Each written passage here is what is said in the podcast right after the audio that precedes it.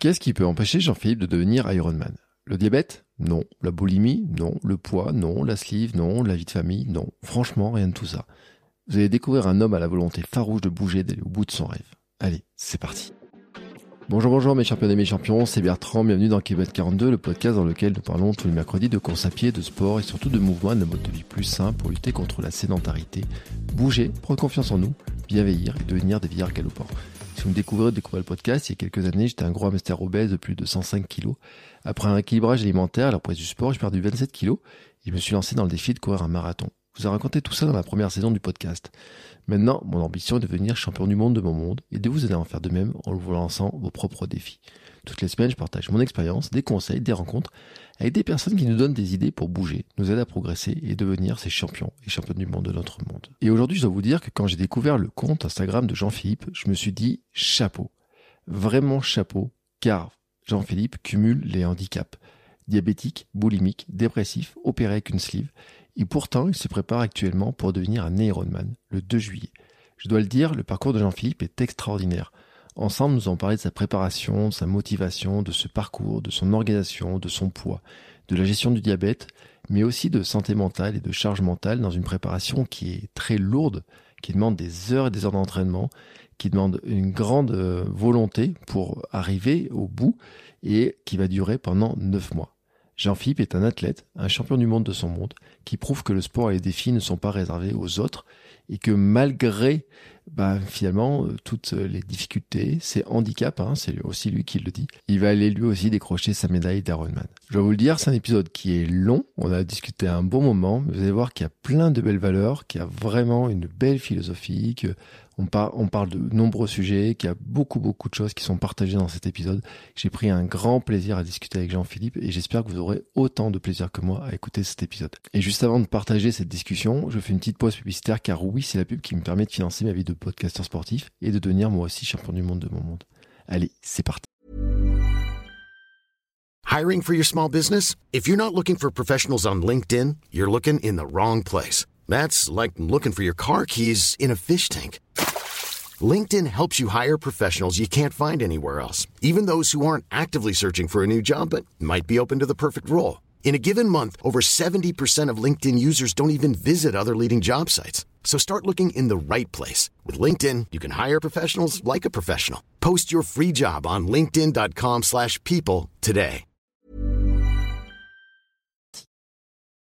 Bonsoir Jean-Philippe. Bonsoir. Comment vas-tu? Super, super. Et toi? Bah écoute, ça va très très bien. Tu sais, moi j'ai fait ma petite journée et tout. Puis je me dis, on va finir tranquillement la journée pour discuter tous les deux d'un... Alors je sais pas si ça va être très reposant parce que j'ai regardé un petit peu tes entraînements, on a un petit peu discuté, etc. Euh, T'as un sacré programme quand même. Il est léger. Il est très léger. Enfin, ça va, cette semaine tu tombes bien, c'est la semaine euh, de, entre guillemets, récup. Mmh. avec juste euh, cinq entraînements, si je me souviens, si je reprends l'appli, mais ouais, je dois être à plus ou moins à ça. ouais, c'est léger quand même. Ouais, ça va. Les intensités sont un peu moins, moins hard, donc ça va. Euh, on en plaisante comme ça, mais c'est vrai que on, va, on dira après ce que tu prépares, vers quoi tu vas, où tu vas, euh, tous ces trucs-là, mais euh, c'est on en discutait un petit peu en, par message l'autre jour. Euh, c'est quoi C'est ton coach qui t'a dit que tu étais quand même impressionné par ton, ton organisation, par dire que comment tu pouvais faire tout ça?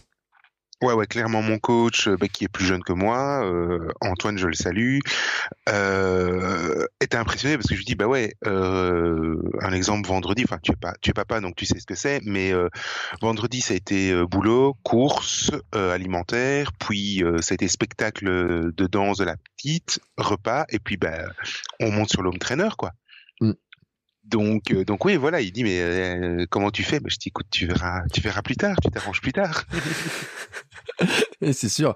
Et en fait, euh, je, je pense qu'il y a plein de, euh, plein de gens, plein d'entraîneurs notamment, qui n'ont pas d'enfants et tout, qui se rendent pas compte que leur coaché, euh, bah en fait, il, pour placer des fois des sorties, c'est, c'est, c'est pas si facile que ça. Ah euh, moi, je regardais, par exemple, samedi, j'avais ma fille, on lui faisait son goûter d'anniversaire avec les mhm. copines, etc. Mais j'ai l'impression que la journée était entièrement dédiée à cet événement. Et elle a que 5 ans, hein, donc c'est même pas un truc où il y a centaines de personnes ou quoi que ce soit. C'est, Il y avait quatre copines qui venaient. Et au final, quand je regarde ma journée, je dis mais à quel moment je vais pouvoir aller courir? Alors j'ai trouvé demi-heure, trois quarts d'heure comme ça qui était casé un petit peu en disant bah tiens avant qu'il fasse nuit. Mais c'est vrai que euh, puis toi tu prépares des sacrés objectifs. Hein. Tu t'entraînes combien d'heures par semaine? Euh, Là je suis à 10, 10, 11. 10, 11 heures pour le moment, 12. On est monté un petit peu plus haut, mais euh, mais pour le moment ça reste dans ces eaux-là. Ouais. Je regarde ici, ouais c'est ça. 10, 10, 12 heures. Voilà. Et au maximum, tu comptes monter à combien là? À mon avis, il va y avoir une ou deux semaines euh, de blocs très très intensifs où on va monter à, euh, à mon avis, une bonne vingtaine d'heures. Une bonne vingtaine d'heures. Bon. Je pense, ouais. Et pour ça, pour préparer L'Ironman de Francfort le 2 juillet. Voilà, un sacré objectif quand même. Hein. C'est c'est pas mal. C'est pas mal. Clairement, c'est euh, c'est un objectif euh, qui euh, qui me parle depuis quelques années. Euh, je voulais le faire pour mes 40 ans. Bon, ça s'est pas fait. J'en ai 43 maintenant, donc je vais y aller. C'est le moment. Faut faut y aller. et donc voilà, on, on est parti. J'ai la chance d'avoir un club qui qui nous qui me soutient. J'ai la chance d'avoir une famille qui me soutient. Ça c'est super mmh. important. Et, euh, et d'avoir trouvé un, un, un, jeune coach qui, qui se lance et qui s'est dit bah écoute, je lui ai dit un jour, euh, il m'a dit un jour bah écoute si t'es euh, si vous avez besoin d'un programme euh, euh, faites signe. Et je dis écoute, t'es capable d'entraîner, euh, de lancer un, un, mec qui veut de, qui veut être qui veut être Ironman, mais qui est diabétique, qui a un passé dépressif et qui est qui est entre parenthèses boulimique. Donc il m'a regardé, il m'a fait ouais, écoute, euh, ça se tente. et, euh, et ça se passe pour le moment extrêmement bien. Donc, euh, donc voilà, on est, euh, on est à cinq mois de l'objectif plus ou moins. Euh, et pour le moment, il y a, ça se déroule vraiment très très bien. Donc voilà. Mm. Attends, quand tu lui dis ça en fait, tu dis diabétique, boulimique, passé dépressif. Ouais. Et il, il t'a, il est resté, il t'a dit. ouais. Il t'a dit quoi là? Il me dit ah ouais quand même. Euh, j'ai été tout à fait honnête avec lui dès le premier jour. Mm. Donc par rapport au diabète, ben forcément je sais pas le cacher. Par rapport à mes problèmes, euh, je dis entre guillemets psychologiques, on va être honnête. Euh, je le cache pas non plus dans le sens où je sais que ça fait partie de moi et je sais que mm. euh, c'est des alertes dans mon mode de fonctionnement et c'est aussi euh, ben une partie de moi et il faut que je entre guillemets que je vive avec. Maintenant, euh, très clairement, point de vue dépressif, euh, je reconnais que le sport m'aide énormément, que j'ai un soutien euh, pharmaceutique aussi, parce que c'est une maladie, on va pas se mentir. il faut savoir que selon les selon une étude que j'ai vue il y a pas longtemps, mais 25% des diabétiques sont dépressifs. Mmh. Parce qu'en fait, il y a une charge mentale qui est beaucoup beaucoup plus importante qu'une personne normale. Ouais on est constamment dans la gestion, donc forcément il y a une usure qui se met en place. Donc voilà, il y a un peu tout ça et euh, ça fait partie très clairement des, euh, des trucs qu'on a passé une heure euh, lui et moi à discuter, à dire ben voilà, voilà comment je l'envisage, voilà comment ça se passe. par contre, il y a un truc qui est certain, c'est qu'à partir du moment où je mets un pied dans la prépa, je vais au bout. Mm.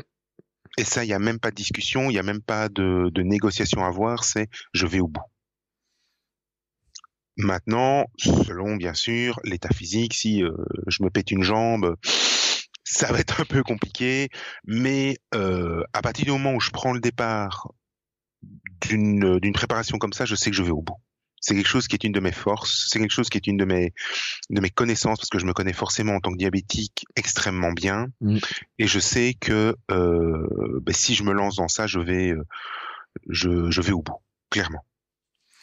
Euh, il t'a dit quoi euh, quand tu lui dis ça? Il dit euh, Banco, euh, il y a des trucs qu'il doit apprendre, j'imagine, parce que tu me dis c'est un jeune coach en plus, donc euh, j'imagine que pour lui il y a aussi une grosse partie de découverte quand même. Alors, on a séparé les trucs en très clairement. Il m'a dit tout ce qui est diabétique, tout ce qui est alimentation, tu te débrouilles entre guillemets, tu te connais, tu te mmh. gères. Tout ce qui est entraînement, je te les prépare. À partir du moment où tu as le moindre, le moindre petit truc, mmh. euh, on en discute.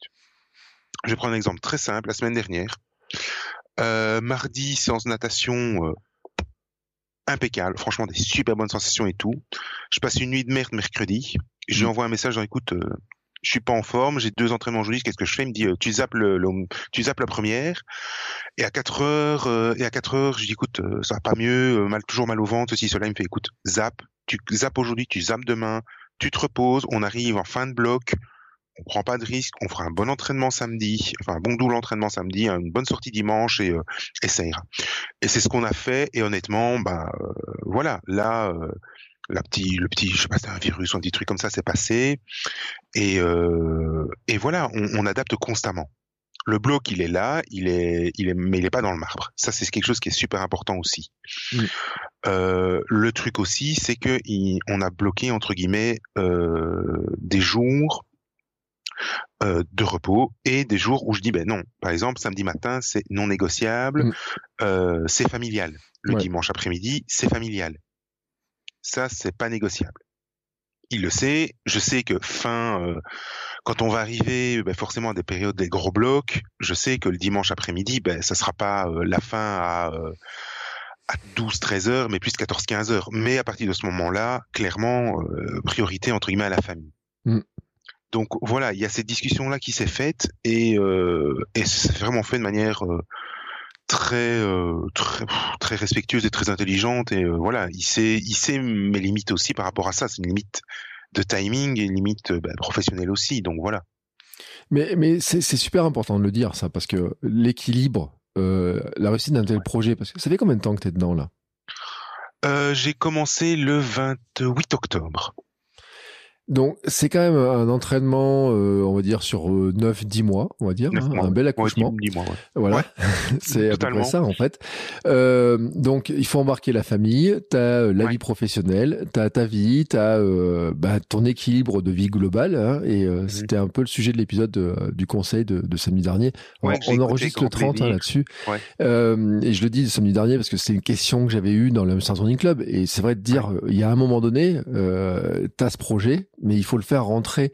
Alors souvent c'est un peu au chausse-pied quand même dans les emplois du temps, mais le fait de réserver ces deux créneaux là qui sont vraiment dire ceux-là, je les réserve, ils sont réservés, c'est aussi important parce que la famille elle te soutient, mais euh, elle veut te voir aussi, toi tu veux en Ouais. profiter, il y a cet équilibre là à garder et dans notre vie on a cet équilibre là à garder qui est super important.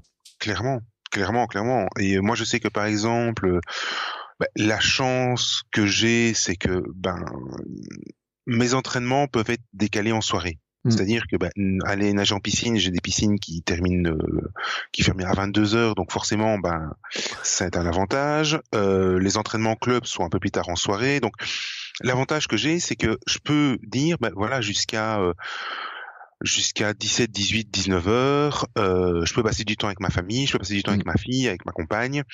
Euh, c'est moi qui vais la rechercher à, à 4 heures à l'école, je vais les devoirs avec elle, et, euh, et voilà, j'ai au moins ce temps-là avec elle, qui est Mm. important.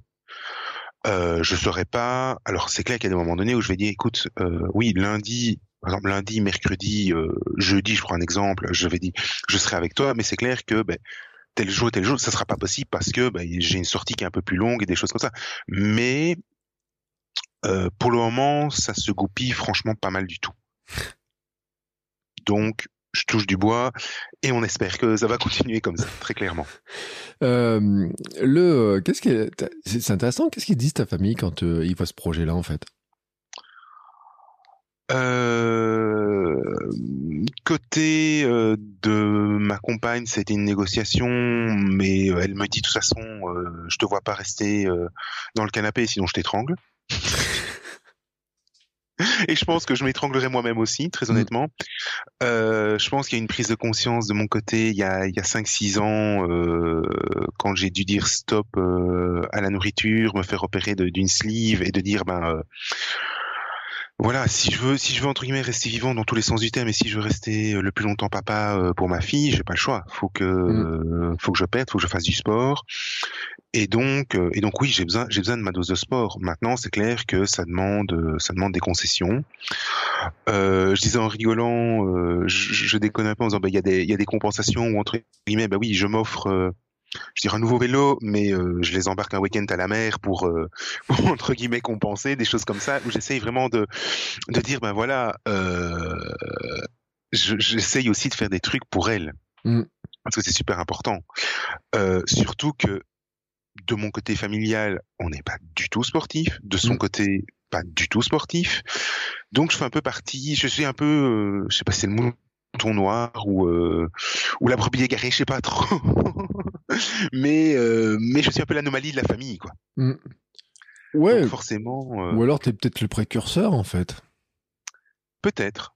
Peut-être, je sais pas. Je vais, je, je sens pas ma fille une grande, grande sportive, mais, euh, mais elle fait déjà les trois disciplines du triathlon, donc elle nage, elle nage, elle court et elle fait du vélo, donc c'est déjà une bonne chose. Maintenant, est-ce qu'elle en fera un jour? J'en sais rien. Je la pousse pas pour. Mm.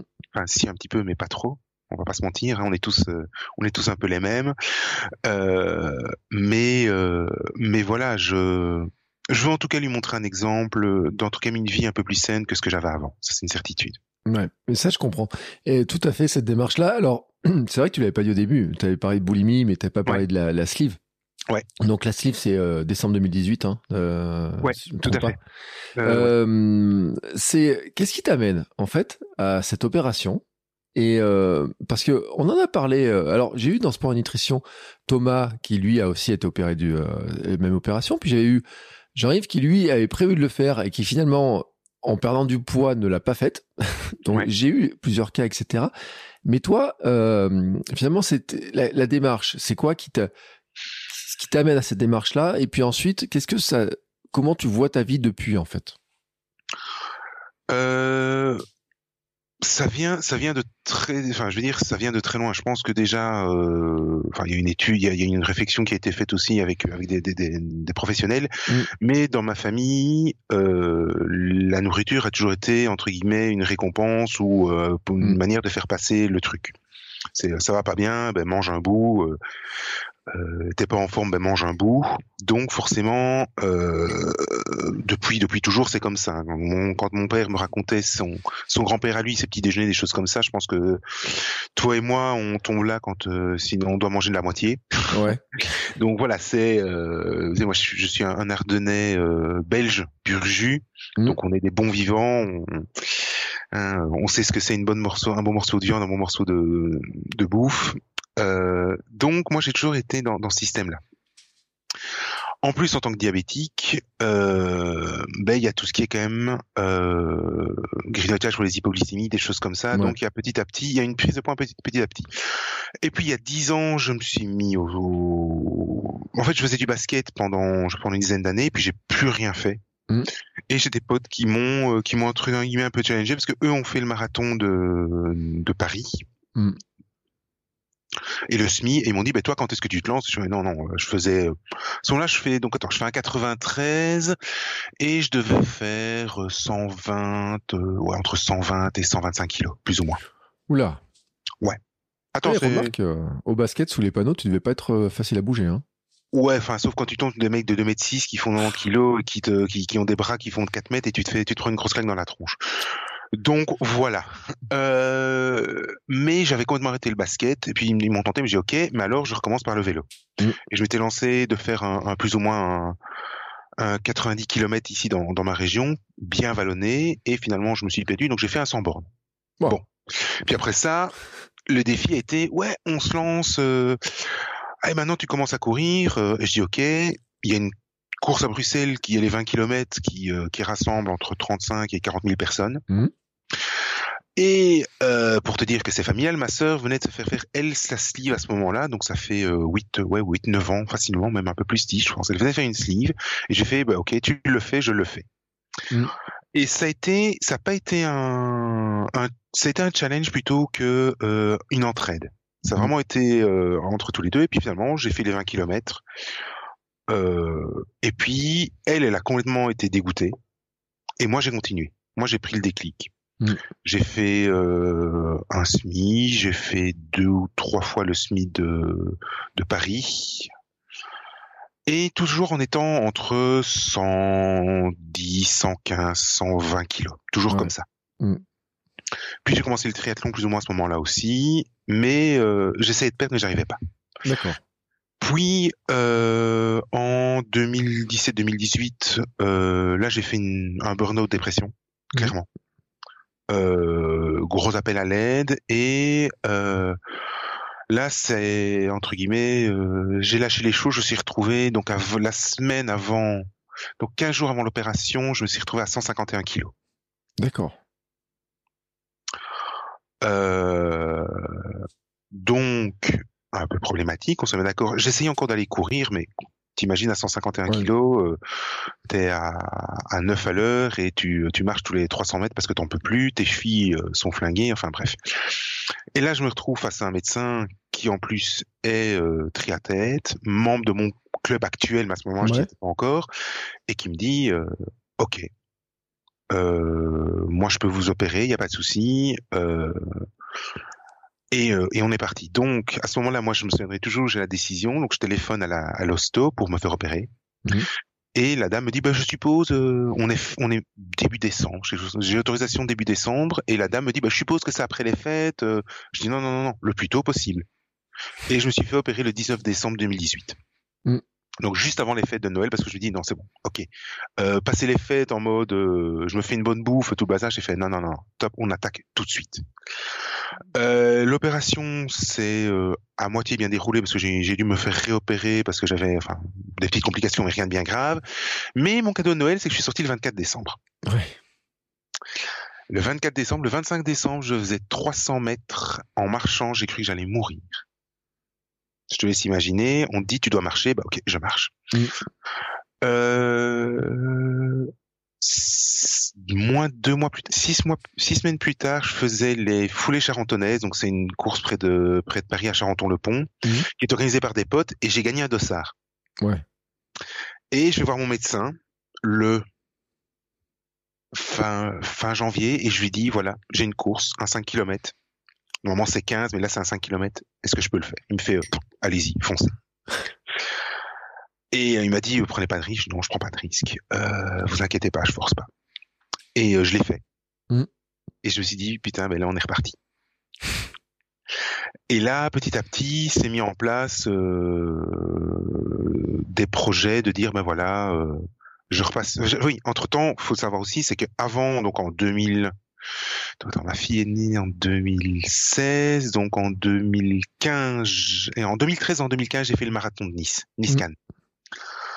Euh, et puis, ben, à partir de ce moment-là, ben, je veux dire, en gros, quand j'ai, quand ma femme était en, ma compagne était en- enceinte, là, j'ai recommencé à reprendre du poids, et puis tout s'est déclenché, et donc c'est, c'est parti, euh, la spirale infernale. Et donc euh, après ça, euh, après l'opération, on est reparti et j'avais comme objectif ben euh, 70, euh, 70, euh, 70 3. Euh, oui, je m'excuse si je dis 70 par moment ou des choses comme ça. Hein, euh, T'inquiète pas, t'inquiète pas. voilà. Même si euh, généralement ça passe ça passe bien, mais voilà. Euh, 73, des 20 km, les 20 km de Paris qui sont ma course fétiche que je fais chaque année, que j'adore. Mhm. Euh, et puis de dire ben voilà euh, de 73 et puis on passe sur marathon. Mhm. Euh, sur pardon sur marathon et puis on, on, on tente l'Ironman. Ironman. Entre temps ben euh, il y a un truc qui est passé, je sais pas si tu connais Covid. Ah oui. Donc ça a un peu, euh, ça a un peu euh, bloqué le truc. Ouais, Jordan aussi, il est passé, quoi. Il est pas. Ouais. ouais, ouais, il est passé en Belgique aussi. Ouais, il était cool, en fait. Il est passé Ouais, partout, voilà, il s'est dit, oh, finalement, euh, quitte à embêter tout le monde, autant vraiment embêter tout le monde. Mm. Et donc, à ce moment-là, euh, ben, petite remise de poids, puis j'ai remonté un peu, un peu, et puis je dis, non, non, faut qu'on arrête. Et là, depuis, euh, depuis quelques temps, je refais attention. Depuis depuis le 28 octobre, ben, j'ai perdu réalimentation, refaire attention, j'ai perdu 12, euh, non, plus maintenant, 14 kilos. Mm.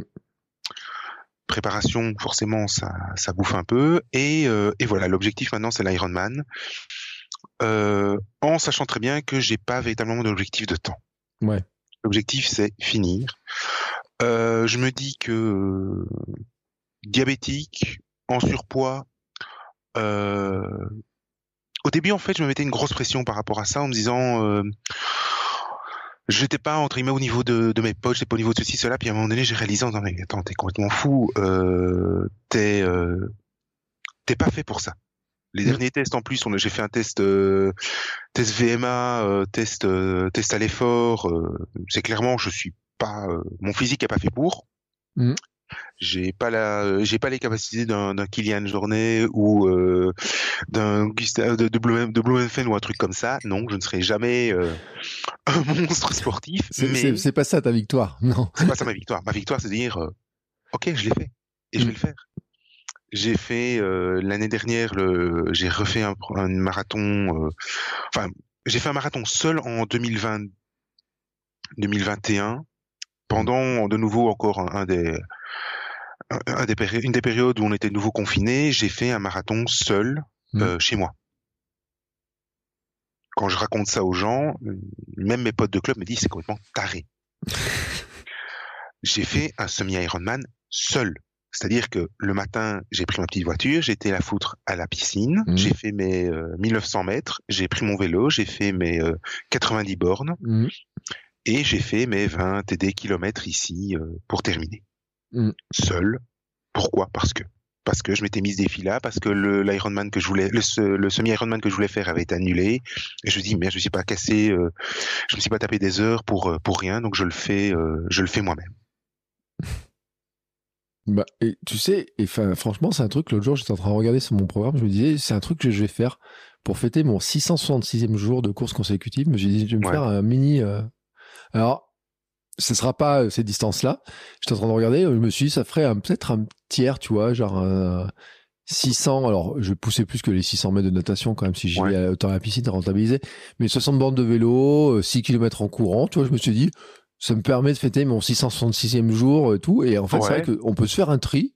Enfin, finalement, on peut le faire, on peut s'organiser des duathlons, etc. C'est-à-dire qu'on ouais. on peut s'organiser ses propres compétitions. hein. Ah clairement, clairement. Moi je sais que on a on a un plan d'eau ici, euh, bah, en été. euh, de temps en temps, j'en fais un comme ça en me disant, ben voilà, euh, je prends le minimum d'affaires, je me mets au bord de l'eau, je suis parti, puis je prends mon vélo et on, et on enchaîne. Et, euh, et c'est vrai que c'est super sympa et euh, et de toute façon, c'est chaque fois. Ce qui, est, ce, qui ce qui est le plus important, et ça, je me suis rendu compte euh, avec le temps, c'est qu'avant, je mettais vraiment une pression par rapport aux résultats. Mm. Et maintenant, je m'appuie tout, c'est vraiment une, une volonté de plaisir. Mm. Dire, voilà, euh, j'ai une sortie aujourd'hui, j'ai autant de temps à faire, ok. Bah, j'ai essayé de trouver au moins un truc euh, plaisir. Alors, est-ce que c'est, euh, ça peut simplement être euh, se sentir bien et, euh, et laisser tourner les jambes. Ça peut être bah, écouter un podcast comme les tiens ou comme d'autres, euh, ça, ça permet en plus de réfléchir parce que ça c'est un truc où je me rends compte que mais vu que tu as des bornes à faire, t'as, entre guillemets, tu as du temps de cerveau disponible, hein, Mm. comme, comme disaient d'autres. Donc ça permet franchement de, de réfléchir aussi à beaucoup de trucs et, de pouvoir analyser et de, de se poser. Mm. Et euh, entre guillemets, quand tu rentres, ben voilà, t'as as fait ta sortie, t'es content et en plus t'as as fait un peu tourner les ménages et ça fait pas de mal non plus. Euh, le, euh, au final, en, en poids, t'as perdu combien sur le Parce que sur ton, j'ai vu quoi, 50 kilos, pas loin dans ces zones 48, ouais. Ouais. 48. J'étais à 151, je me suis retrouvé à 103. Le, t'avais un objectif là-dessus en fait, ou t'as un objectif de poids, enfin, ou, comment tu, tu vois ça en fait dans cette histoire? Parce que j'ai vu des photos, c'est vraiment impressionnant hein, le, Ouais, hein. changement. euh, c'est euh, passer de 151 à, euh, tu m'as dit 103. 103, ouais. Ouais, c'est euh, c'est vraiment un changement qui est vraiment super impressionnant, hein, euh, et vraiment pour cette démarche et tout. Puis moi je me dis, enfin moi je me rappelle quand je courais à plus de 100 kilos, je me dis déjà, mais courir à, à plus de 130 et quelques kilos, j'imagine même pas comment c'était compliqué, comment ça devait être difficile. En fait, donc par rapport au poids, euh, ça s'est défini en plusieurs temps en fait. Mon médecin, donc le médecin qui m'a opéré, le chirurgien qui m'a opéré m'a dit tout de suite, euh, ouais, euh, en dessous, euh, en dessous des 100, en dessous des 100. Je lui ai dit non, je le pense, je le sens pas en dessous des 100. D'accord. Physiquement, carrure, tout bazar, passera pas. Mm. Et puis, euh, ouais, on s'est dit euh, rapidement, on est arrivé sur 103, 105 dans ces eaux-là. Mm. Et je pense vraiment que c'est ma euh, à l'heure actuelle, je suis à 111 en descente et je vais descendre euh, beaucoup, clairement, parce que je, je, le sens, je le sens vraiment bien et je le sens dans ma préparation. Je me sens bien par rapport à ça. Euh, maintenant, je me fixe pas de poids limite. Mm. Euh, ça sera peut-être 108, ça sera peut-être 103, ça sera peut-être 100, j'en sais rien. Mm. Euh, c'est surtout une question de euh, à quel moment mon corps va dire stop entre Mm. guillemets. À quel moment je vais dire euh, non là euh, là si je perds trop ça va pas aller. Ça va plus être comme ça, ça va plus être se dire euh, ok euh, toute façon, je peux pas, enfin musculairement et euh, et, et, et ouais, musculairement, point de vue osseux, point de vue carrure, je sais que je ferai jamais euh, comme un Frodeno qui fait 1,93 comme moi, je ferai jamais 77 kilos, ça c'est impossible. Je, je saurais pas. Ou alors il faut que je me retire, je sais pas, euh, trois côtes, euh, six vertèbres et euh, et peut-être une hanche quoi. On va peut-être éviter. Ça va être compliqué après. Hein. Voilà. Euh, donc, l'objectif, c'est d'être moi le mieux possible. Mm. C'est tout. À l'heure actuelle, je me sens bien. Je me sens mieux qu'en début de prépa. C'est ce que je disais à mon coach. Euh, mais euh, jusqu'où je vais aller, euh, j'ai pas vraiment d'objectif. J'ai un objectif qui est sur mon, mon frigo, mais que je tiens pas vraiment. Euh, je suis mis 92 en me disant, bah, tu sais, le système, tu retires un mètre euh, pour entre ton ta taille et ton poids, Mm. mais très honnêtement, j'y pense, j'y crois pas, Ouais. j'y crois pas. Euh, ça va vraiment être une question de ben euh, comment est-ce que le le sport, mon rééquilibrage alimentaire me fait euh, me fait perdre. Ouais. J'ai aussi, je vais pas le mentir, un, un coup d'aide qui est un médicament qui s'appelle l'Ozempic, qui est un, un coupe fin qui est destiné aux diabétiques aussi pour équilibrer un peu le diabète, donc Mm. qui m'aide beaucoup, je vais pas mentir. Euh, maintenant, je perdrai 100, ça j'en suis certain, je perdrai moins vite, forcément. Euh, mais euh, mais je sais que de toute façon, à partir du mois d'avril, euh, je dois arrêter. Je le sais.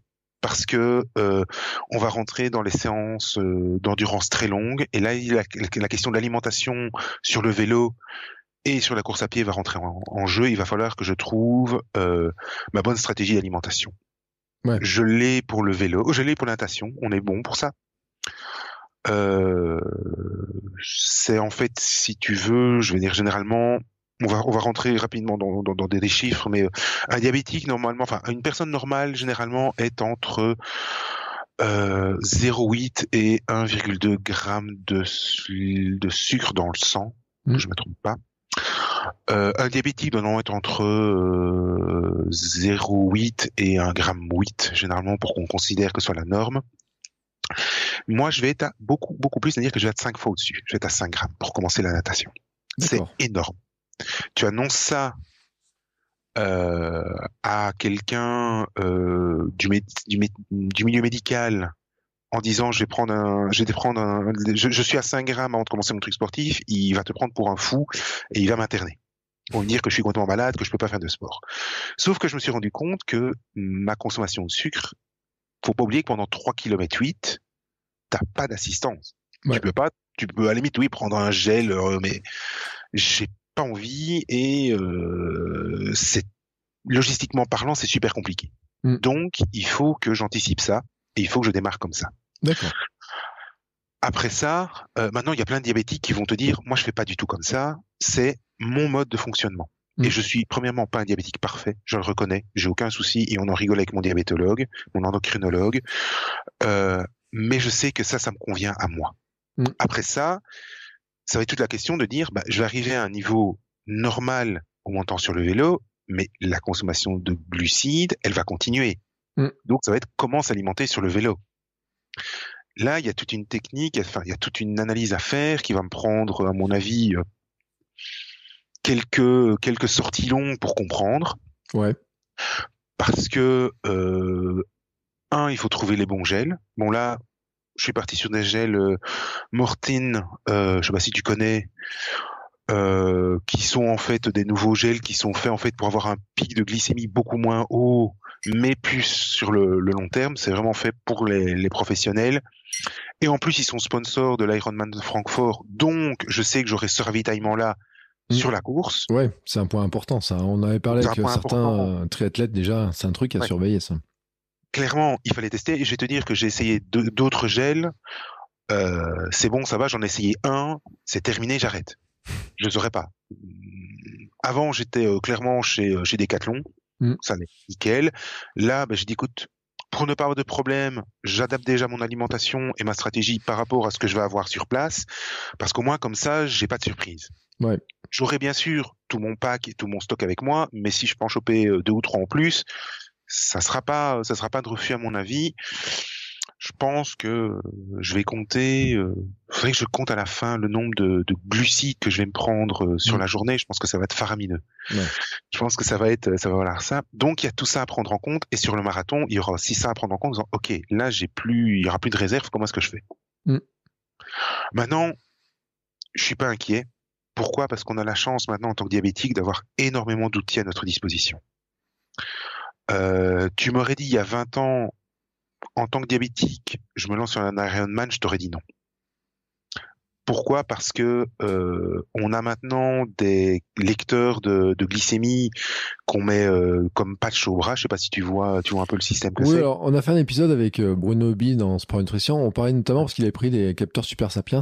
Ouais, tout à fait. Et euh, alors bon, lui, euh, sa glycémie, il est, elle, est, elle bouge pas parce qu'il a l'entraînement, parce qu'il Ouais, ouais. champion du monde, etc. Mais c'était très intéressant justement d'en parler parce que et on a fait aussi un épisode de, Sport Nutrition avec Corentin Chiral qui est lui aussi diabétique et qui était cycliste pro, Mhm. qui expliquait hein, justement que ces types de capteurs permettaient justement de, bah, de, de surveiller, de voir l'évolution, de voir les réactions et tout. C'est vrai que c'est Ouais. des outils qui ils- euh, maintenant, c'est vrai que Super Sapiens, a- tout le monde peut les utiliser, mais Ouais. qui à l'origine a été développé notamment pour euh, pour le cas des diabétiques. C'est Abbott. Ouais, c'est Abbott en fait, euh, la, la, la firme avec laquelle. En fait, moi j'ai le capteur Super Sapiens, mais entre guillemets l'original, Oui, celui qui n'a pas été euh, remodifié point de vue software. Donc j'ai un Abbott Freestyle libre qu'on appelle ça, Mm. euh, qui est donc euh, ben, un capteur que tu mets, euh, pour expliquer un peu aux gens, qu'on met à l'arrière du bras et qui va euh, mesurer euh, en temps réel l'évolution de la glycémie, donc du taux de sucre dans le sang euh, non-stop.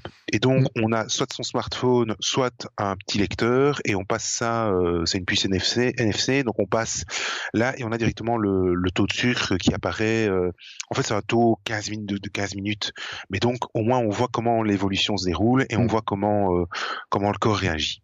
Et ça, très clairement, euh, sans ça, à l'heure actuelle, je pense que euh, je prends pas le départ d'un Ironman, vraiment. Mm.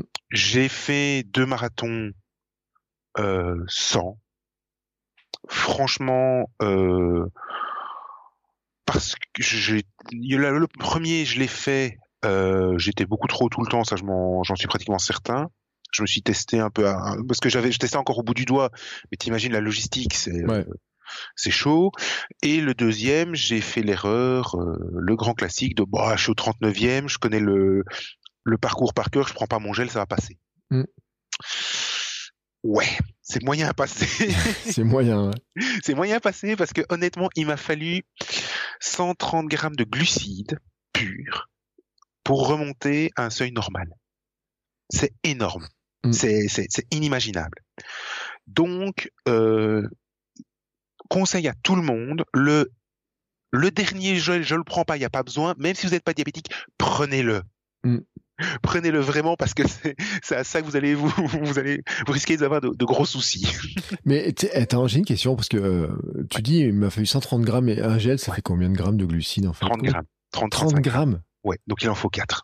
4, 5. C'est ça, mais alors dis donc c'est faut, faut te les ingurgiter quand même. Hein? C'est quand t'es quand t'es en hypoglycémie, euh, il y a des moments en plus, encore plus avec une sleeve, Mm. c'est que tu peux pas manger tout ce que tu veux. Oui. Et, euh, et moi, je fonctionne, en- enfin quand j'ai quand je suis en hypo, généralement, je suis en mode radar, donc en gros, tout ce qui passe, ça passe, ça, ça rentre dans le ventre. Mm. Sauf que là, maintenant, il faut calculer entre guillemets, tu dois, et ça aussi, c'est très compliqué. C'est ok. Euh, faut réfléchir, faut qu'est-ce que je prends pour me sucrer rapidement, qui va passer, parce qu'il y a aussi des trucs qui passent pas. Mm. Et se dire, ben voilà, euh, qu'est-ce que mon estomac va accepter de d'ingurgiter rapidement pour ne pas euh, que j'ai de soucis. Oui, parce que alors rappelons quand même pour ceux qui euh, qui savent pas trop la sleeve Ouais. ou qui n'ont pas trop suivi, mais la sleeve, c'est une euh, t'as plus l'estomac, enfin c'est quoi, c'est remplacé On par un tuyau? retiré euh, en gros 90% de l'estomac, Mm. qui Donc- petit à petit a regrossi. Ouais. Ouais, qui a, ouais, non, non, clairement, il a, il a regrossi. Mais c'est-à-dire que au début, euh, un verre d'eau entier, tu le bois pas. D'accord. Après trois jours, ça a été un, un, un fou rire entre guillemets avec ma compagne, c'est-à-dire que je vais prendre un médoc et tu sais, tu le prends inconsciemment. C'est-à-dire que Mhm. tu prends le médoc, tu prends le verre d'eau, tu prends le verre d'eau, puis je pose le verre d'eau, elle me regarde et elle me fait ça va pas passer. Je dis non, ça va pas passer.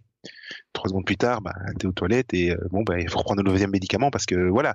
Et donc petit à petit, tu dois aussi apprendre, ben ok, euh, je dois m'alimenter, je dois m'alimenter, mais je dois pas trop m'alimenter d'un coup. Ouais.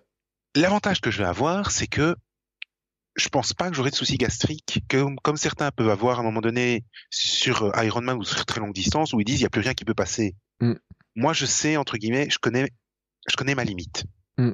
Ça, c'est une de mes très grosses forces. une de mes chances, dans, entre même la chance des diabétiques et ceci, cela, c'est que je connais mon corps et je sais, entre guillemets, ce que je peux lui faire endurer ou pas. Mm.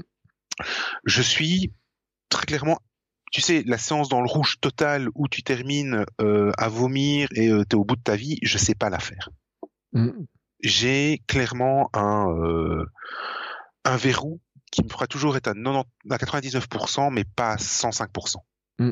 Ça, je sais pas. Je, je, c'est comme ça, je fonctionne comme ça. Euh, mon coach le sait et il sait très bien que me demander des fractionnés à bloc où il va me terminer où ça va être terminé, il m'aura pas.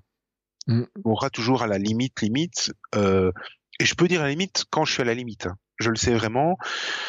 C'est une de mes forces. Maintenant, est-ce que ça peut être aussi un, un inconvénient? Parce que justement tu dépasses pas la limite Je sais pas. Moi, je suis très content comme je le suis en tout cas.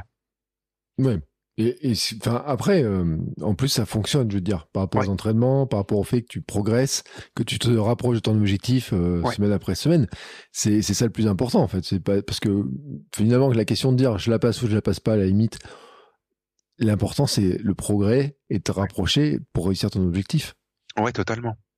Totalement, c'est vraiment, c'est vraiment ça, et c'est, euh, c'est aussi garder la notion de sport plaisir. Mm. De sport, ouais, ça c'est le plus important pour moi. Parce que, tu vois, pour revenir sur la sleeve, je me rappelle que euh, Thomas me disait, euh, ça faisait quoi, l'équivalent d'un yaourt, il pouvait manger, un truc dans le genre Ouais. là. Tout à fait. Euh, et enfin, et on, on en avait discuté parce que, alors, bon, Thomas maintenant, il il est dans les études de nutrition, diététique, BTS diététique, etc. Et, et il a une, il a gagné en expérience. Mais on, on discutait justement sur, euh, avant de faire un trail, la question c'était de dire, mais qu'est-ce que je peux manger sur un effort qui me fait demander des heures et des heures? Euh, bon, il a- depuis il a fait un gravelman, il a fait de l'ultra et tout, mais c'était vraiment cette question-là. Et il disait, par exemple, il y a des trucs qui passent pas du tout, mais il m'avait donné un exemple, euh, les boissons gazeuses, par exemple. Euh, Et se posait la question, il disait, bah, le coca, euh, il pourrait être intéressant sur certains aspects, sauf que les bulles, non. Donc, euh, Ouais. est-ce que je peux dégazer mon coca pour arriver à le consommer, pour avoir les trucs? Et j'imagine que tout un tas de, t'as tout un tas de stratégies comme ça et tu testes en permanence des choses pour justement savoir ce qui passe, ce qui passe pas, comment tu peux Ouais. le passer, quoi. Par exemple, le, le plat traditionnel, je le, le, le- tu sais, le plat de pâtes, euh, à la limite bolo euh, avant course, les pâtes bolo, moi ça passe pas. D'accord. C'est un des, il y a, y a- y a aussi, euh, il y a, y a- je veux dire, la, la viande compacte style, tu sais, le, le kebab, le, le, le- le- le- ça, ça passe clairement pas, et le bolo euh, passe pas. Mm. Donc, entre guillemets, le plat. Alors, heureusement, euh, ben, j'ai deux solutions. Les pâtes seules ou avec autre chose, ça passe, mais euh, le mélange des deux passe pas. C'est trop compact, donc je sais que ça sert à rien. euh, la veille, euh, c'est pour c'est pour ne pas que ça aille, donc euh, je Mm. fonctionne différemment. Euh, ouais, il y a des trucs qui passent clairement pas. Euh, les bulles, moi, ça va, mais c'est clair que mon coca est, est fort peu pétillant euh, quand, quand j'en bois des choses comme ça. Euh, se dire aussi euh, faire super attention à bien boire constamment. Ouais. Euh, et donc régulièrement et pas dire d'un coup bah euh, je, je, je, je, bois euh, une demi gourde parce que j'ai trop soif. Non non ça ça fonctionne pas. Euh, donc ouais il y a, y a vraiment euh, il y a vraiment toute une toute une réflexion à avoir et, et, et vraiment être être bien euh, je sais pas dire méthodique. Enfin oui il faudrait à la limite pour que ce soit parfait, il faudrait à la limite être méthodique et tu sais, à la limite avoir une alarme tous les X temps, fais ci, tous les X temps, fais ça. Clairement, bah, je suis pas assez méthodique pour le faire, je suis trop bordélique pour le faire, Mhm. mais euh, mais quand même, il y a quand même une certaine rigueur dans dans mes trucs en disant ok maintenant il faut que je fasse ça il faut que je me teste il faut que je vérifie où j'en suis. Ok je me suis testé il y a autant de temps donc je sais que je suis tranquille pour 30 40 minutes. Donc dans 30 40 Mhm. minutes je reteste pour voir comment euh, comment comment ma glycémie vé- évolue donc c'est super euh, et c'est super enrichissant parce que j'ai la chance d'avoir ben, euh, un diabétologue qui euh, qui est vraiment aussi à mon écoute et qui euh, qui suit aussi des sportifs. Et donc euh, quand j'arrive avec mes trucs en disant ben voilà j'ai eu ça il me fait ok ben euh, je lui ramène mon planning enfin pas mon planning mais mon, mon schéma de, de glycémie en disant ben voilà j'ai couru ça ça s'est passé comme ça ok ben euh, c'est très bien euh, ça c'est nickel euh, ou ben non il faudrait plutôt baisser un peu plus euh, telle insuline le matin ou euh, ne pas en faire ou ceci cela et comme ça vraiment adapter petit à petit et avoir une, une situation qui est euh, qui est le plus optimale par rapport à, et qui me convient le mieux Mm. donc ça demande, ouais, ça demande, euh, ça demande pas mal de réflexion. Et je trouve que c'est, euh, c'est un truc qui est quand même super intéressant. Même, j'imagine que le, enfin, on en avait parlé justement avec Corentin, on disait que le, les diabétiques ont une, surveillance, une connaissance aussi des aliments, de ce qui, comment ils vont le gérer, comment aussi tu, tu consommes. Enfin, je viens de dire, euh, enfin, moi, j'ai aucune idée de la consommation de mon moteur en lucide, mon niveau, etc. Parce que j'en ai pas besoin. Enfin, ouais. tu vois, enfin, euh, c'était une réflexion que j'avais eue un jour en disant, mais j'avais dit à Bruno Bi, je lui ai dit, mais je dis en fait, tu, moi, tu peux mettre un capteur dessus, je saurais pas quoi faire de l'information parce que tu, je n'ai aucune idée, tu vois, des chiffres, mmh. etc. Parce que cette régulation, pour moi, elle se passe bien.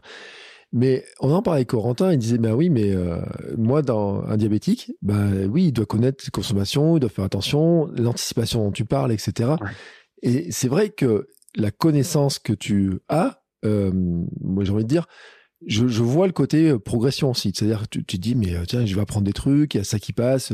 Tu, tu vois aussi l'évolution peut-être avec l'entraînement de que, ton, que ta consommation se modifie ou, ou pas? Oui, oui, clairement. Euh, y a une euh, là, en, plus avec la perte de poids, il faut savoir que tu, plus tu perds du poids, euh, moins tu as besoin d'insuline. C'est-à-dire que mmh. le, en gros, le gras ralentit et même stop euh, l'absorption d'insuline. C'est moi, je suis diabétique de type 1. C'est pour ça que maintenant les diabétiques de type 2, euh, on leur dit, ben, vous arrêtez de manger gras, vous arrêtez de manger sucré et euh, vous, euh, il faut perdre du poids parce que comme ça, petit à petit, votre pancréas va pouvoir compenser, mm. enfin, va pouvoir continuer à produire un peu d'insuline, ce dont vous avez besoin. Diabétique de type 1, le pancréas fonctionne carrément plus, donc c'est entre guillemets à toi. Alors oui, clairement, euh, je vois une différence dans la consommation, c'est une certitude, euh, parce que un, oui, je perds du poids, deux, aussi parce qu'il y a quand même, euh, avec l'entraînement, je vais, par exemple, en natation, je vais plus vite, mais donc je consomme un peu plus. Mm forcément, vu que les muscles sollicitent plus, euh, ben, je consomme un peu plus de, glucides. Euh, là, je me rends compte que je vais bientôt devoir justement baisser une insuline qui est, euh, je veux dire une insuline, ce qu'on appelle basale chez les diabétiques, c'est-à-dire une insuline qui qui est vraiment la base et qui reste constamment dans le, dans le dans le corps, c'est une insuline. Euh, c'est un, de nouveau encore un petit bijou, je veux dire entre guillemets, d'ingénierie médicale, mais c'est cette insuline-là, tu fais une injection par jour, mais elle dure cinq jours. D'accord. Euh, et donc tu mets ta dose, ben, tu, tu touches pas, mais petit à petit tu dois l'adapter. Et donc le système fonctionne comment? Euh, Pour expliquer un petit peu aux gens, donc tu as une insuline de base qui va rester tout le temps la même et tu vas avoir ton insuline, ce qu'on appelle rapide, qui va fonctionner au moment des repas. C'est-à-dire que ben, tu vas manger, forcément tu vas avoir, tu vas prendre des glucides, donc forcément il faut faire rediminuer les glucides, et donc tu vas faire une insuline rapide. Mm. Donc on va fonctionner. L'idéal serait fonctionner sur euh, entre guillemets trois petits monts, c'est-à-dire matin, midi, soir, mm. et pour ne pas monter de trop et ne pas redescendre de trop. L'idéal c'est ça. Je suis loin d'être l'idéal euh, parce qu'il y a aussi un truc très très simple, mais j'ai mes entraînements. Ouais. Et donc, je peux pas, par exemple, partir, euh, même si je mange à midi, que je fais une insuline à midi, je sais qu'à 4 heures, j'aurai encore de l'insuline dans le corps. Et donc, je peux pas. Euh, il faut que je m'adapte par rapport à comment est-ce que je vais aller m'entraîner. Mm. Le, le, grand classique, euh, c'est entre guillemets un, un running gag euh, qu'on a quelques diabétiques à l'avoir, c'est euh, en entre en mars les giboulées. Tu vois, tu te dis euh, ok, euh, allez, il fait beau, je vais sortir, mm. je fais pas d'insuline, je mange bien, je suis parti. Tu sors le vélo, tu vois la drage qui tombe, c'est bon, ça va, je rentre le vélo.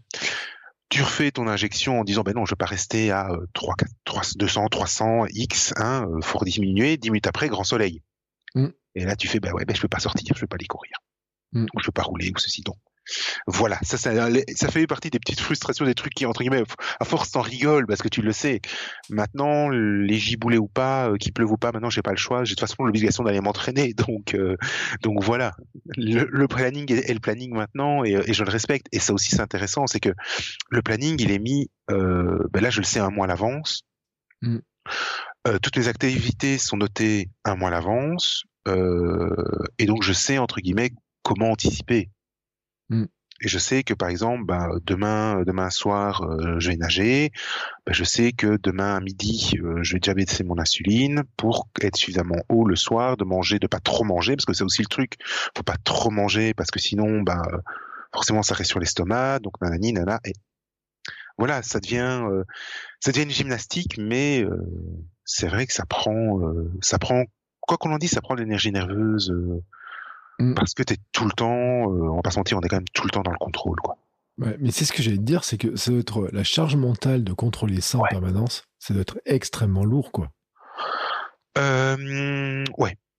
Je vais pas mentir, euh, la charge mentale est très difficile. Moi, euh, j'arrive encore à euh, à vivre avec. Mm. Mais je sais qu'il y a, je, connais plusieurs diabétiques qui ont dit à un moment donné, euh, fuck, euh, j'arrache tout et euh, je m'en fous si je me retrouve cinq jours en étant complètement beaucoup trop et en hyperglycémie et à risquer quelque chose, mais j'ai, j'ai pas envie de, de me gérer. Mm. Et, et ça, c'est ça malheureusement, je peux l'entendre et je peux le comprendre parce que c'est vrai que et encore, maintenant ça va mieux, mais auparavant, quand on n'avait pas encore les capteurs et tout ça, le corps médical nous mettait aussi une grosse pression. Moi, je me souviens, euh, donc j'étais diabétique à 16 ans. Donc, mmh. t'imagines, t'es en pleine adolescence, tu rentres à l'hosto une semaine, en pédiatrie en plus, parce que forcément, j'avais pas 18, donc je rentre en pédiatrie. Je te laisse imaginer euh, quand les, les, infirmiers m'ont vu arriver, on me disant ah ben on pensait que c'était un bébé. Ah non, désolé, j'ai pas 16 mois, j'ai 16 ans. je vais déjà faire, je vais déjà faire à mon avis un bon mètre 80 à ce moment-là. Je te ce que j'allais dire, tu devais déjà être un sacré, euh, un sacré bonhomme. Et, sans déconner, quand je suis arrivé à l'hosto, ils avaient mis un lit bébé pour moi, un lit cage. Waouh c'est vrai? Oh là là. Je vois mon neveu encore dans un cage quand il était bébé. Ouais. Oh là là. Et, euh, et, là, on mettait une pression en disant euh, Monsieur, vous avez 16 ans, mais pas d'alcool. Euh, le matin, euh, vous devez, euh, même le week-end, si vous voulez faire grasse matinée, vous faites pas grasse matinée, vous vous réveillez, vous déjeunez, vous faites votre insuline et puis vous vous rendormez si vous voulez. Mais c'était comme ça. Hein. Il y a 28 ans, c'était comme ça. Depuis, la science, les méthodes ont beaucoup évolué aussi on va mm. pas se mentir. Euh, quand je vois par quoi j'ai commencé euh, à devoir noter sur un carnet, à avoir des aiguilles qui faisaient, euh, faisaient combien? 12 ou 15 mm de long. Les aiguilles, maintenant, elles font 4 mm. Mm. En gros, tu les sens plus. Hein. Maintenant, euh, une, une, une, injection d'insuline, tu la sens plus du tout. C'est un vrai bonheur aussi. Euh, les tests au doigt, bah, tu les fais plus, tu as le capteur, donc ça va tout seul. Ce qui m'a d'ailleurs fait rire euh, quand j'ai fait mon test à l'effort, c'est-à-dire que j'ai, il me prenait mes lactates mm.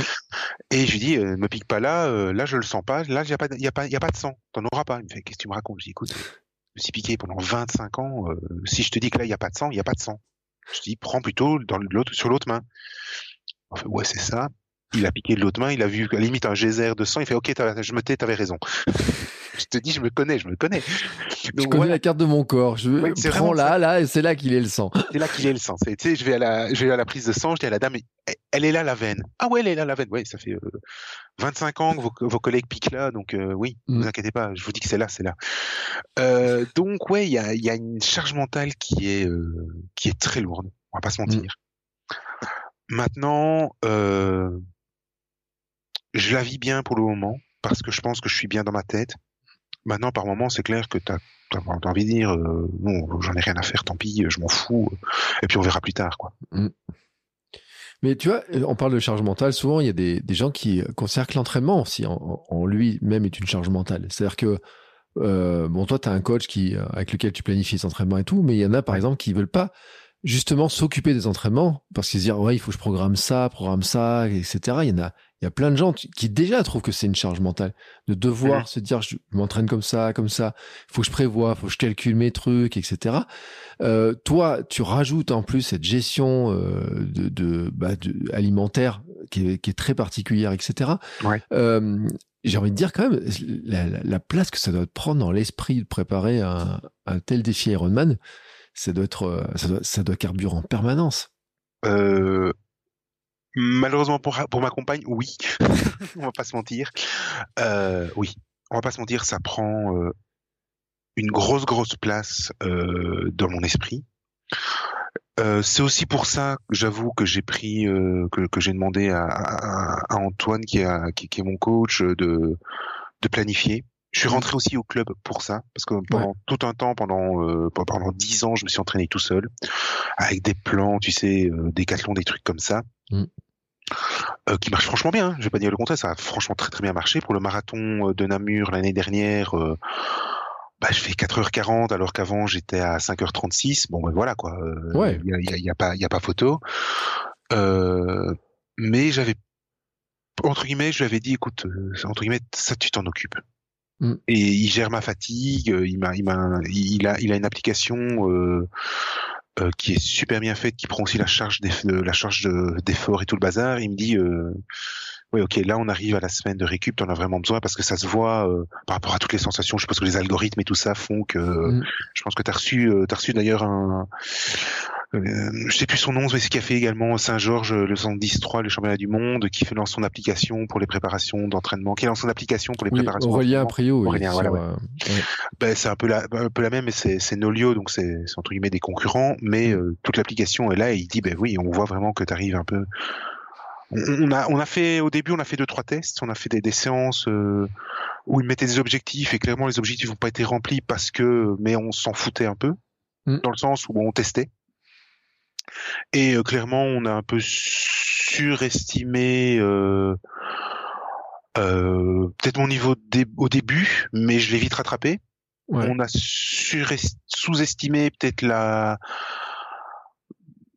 on n'a pas sous-estimé l'objectif parce que l'objectif, on a, on a bien conscience, on a pleinement conscience tous les deux de, l'importance et de la difficulté que c'est. Mais je pense qu'il a fallu régler un peu au début. Donc le premier mmh. mois, ça a été un peu, euh, c'était un peu euh, tâtonnement. Mmh. Mais euh, mais depuis honnêtement depuis décembre maintenant, on est on est dans les clous. Et euh, ça, franchement, ça fait du bien. Je dois pas le mentir. Je dois pas mentir. Euh, entre guillemets, euh, arriver le mardi, prendre l'appli, voir, ok, j'ai ça, ça, ça, j'ai telle allure, natation, j'ai ça à faire. Ok, c'est bon. Je suis parti, je me prends pas la tête, j'exécute. En plus, il est au bord du bassin, donc on, dé, on, on, débriefe beaucoup. C'est ça qu'il aime aussi beaucoup de mon côté, c'est que je, je donne énormément d'informations. Mmh. J'en donne peut-être parfois même peut-être trop, mais je pense qu'on donne jamais trop d'informations par rapport à ça. Mais il sait vraiment tout mon ressenti. C'est-à-dire que euh, je peux lui dire, ben voilà, hier j'ai fait une sortie de, de, de 4 heures à vélo euh, de gravel. J'ai pensé à toi plusieurs fois en me disant, euh, tu vas t'amuser dans ton défi. Euh, mais il y a un moment donné où j'ai dit, voilà, euh, première heure très bien, deuxième heure moyen, troisième ça revient un peu mieux, quatrième torture et l'arrivée bah, à la à l'énergie quoi. Mm. Et enfin non, c'est plutôt la quatrième heure qui était vraiment entre guillemets, allez, je sens l'écurie rentrant à la maison quoi. Mais au moins il sait, il sait tout ça et il sait planifier par rapport à ça en disant bah ok, les prochains mois vont être un peu plus poussés vers euh, vers course à pied et, euh, et vélo. Les sorties vélo vont forcément augmenter parce que là, mmh. ben, on est en hiver, c'est un peu compliqué, mais euh, mais voilà. Il sait aussi, on s'est rendu compte que le home trainer c'est pas pour moi. Ouais. Euh, parce que je suis un homme de, je suis un, je suis un peu comme toi, je suis un homme qui a besoin d'être dehors, qui a besoin de mmh. prendre l'air j'adore compter les, les, les carreaux hein, en piscine. C'est quelque chose que, entre guillemets, je suis lancé, je suis parti, je m'arrête plus. Euh, mais j'ai besoin d'être dehors, vraiment. Mm. Alors je peux faire une séance de temps en temps euh, de, sur tapis ou sur home trainer parce qu'il fait vraiment dégueulasse et que j'ai pas envie d'être d'être malade et tout le bazar. Mais j'ai besoin d'être dehors. Euh, donc je, on a on a un peu adapté la les séances comme ça en disant ben voilà tu, tu sors un peu plus longtemps mais tu vas dehors et tu prends l'air. Mm. C'est bien mieux psychologiquement c'est meilleur pour toi donc on, on continue là-dessus quoi. Mm. Mais c'est important hein, de le dire d'ailleurs, parce que euh, moi, c'est vrai que, enfin, courir sans tapis, tu vois, c'est vraiment pas mon truc, mais parce que j'ai besoin d'être dehors.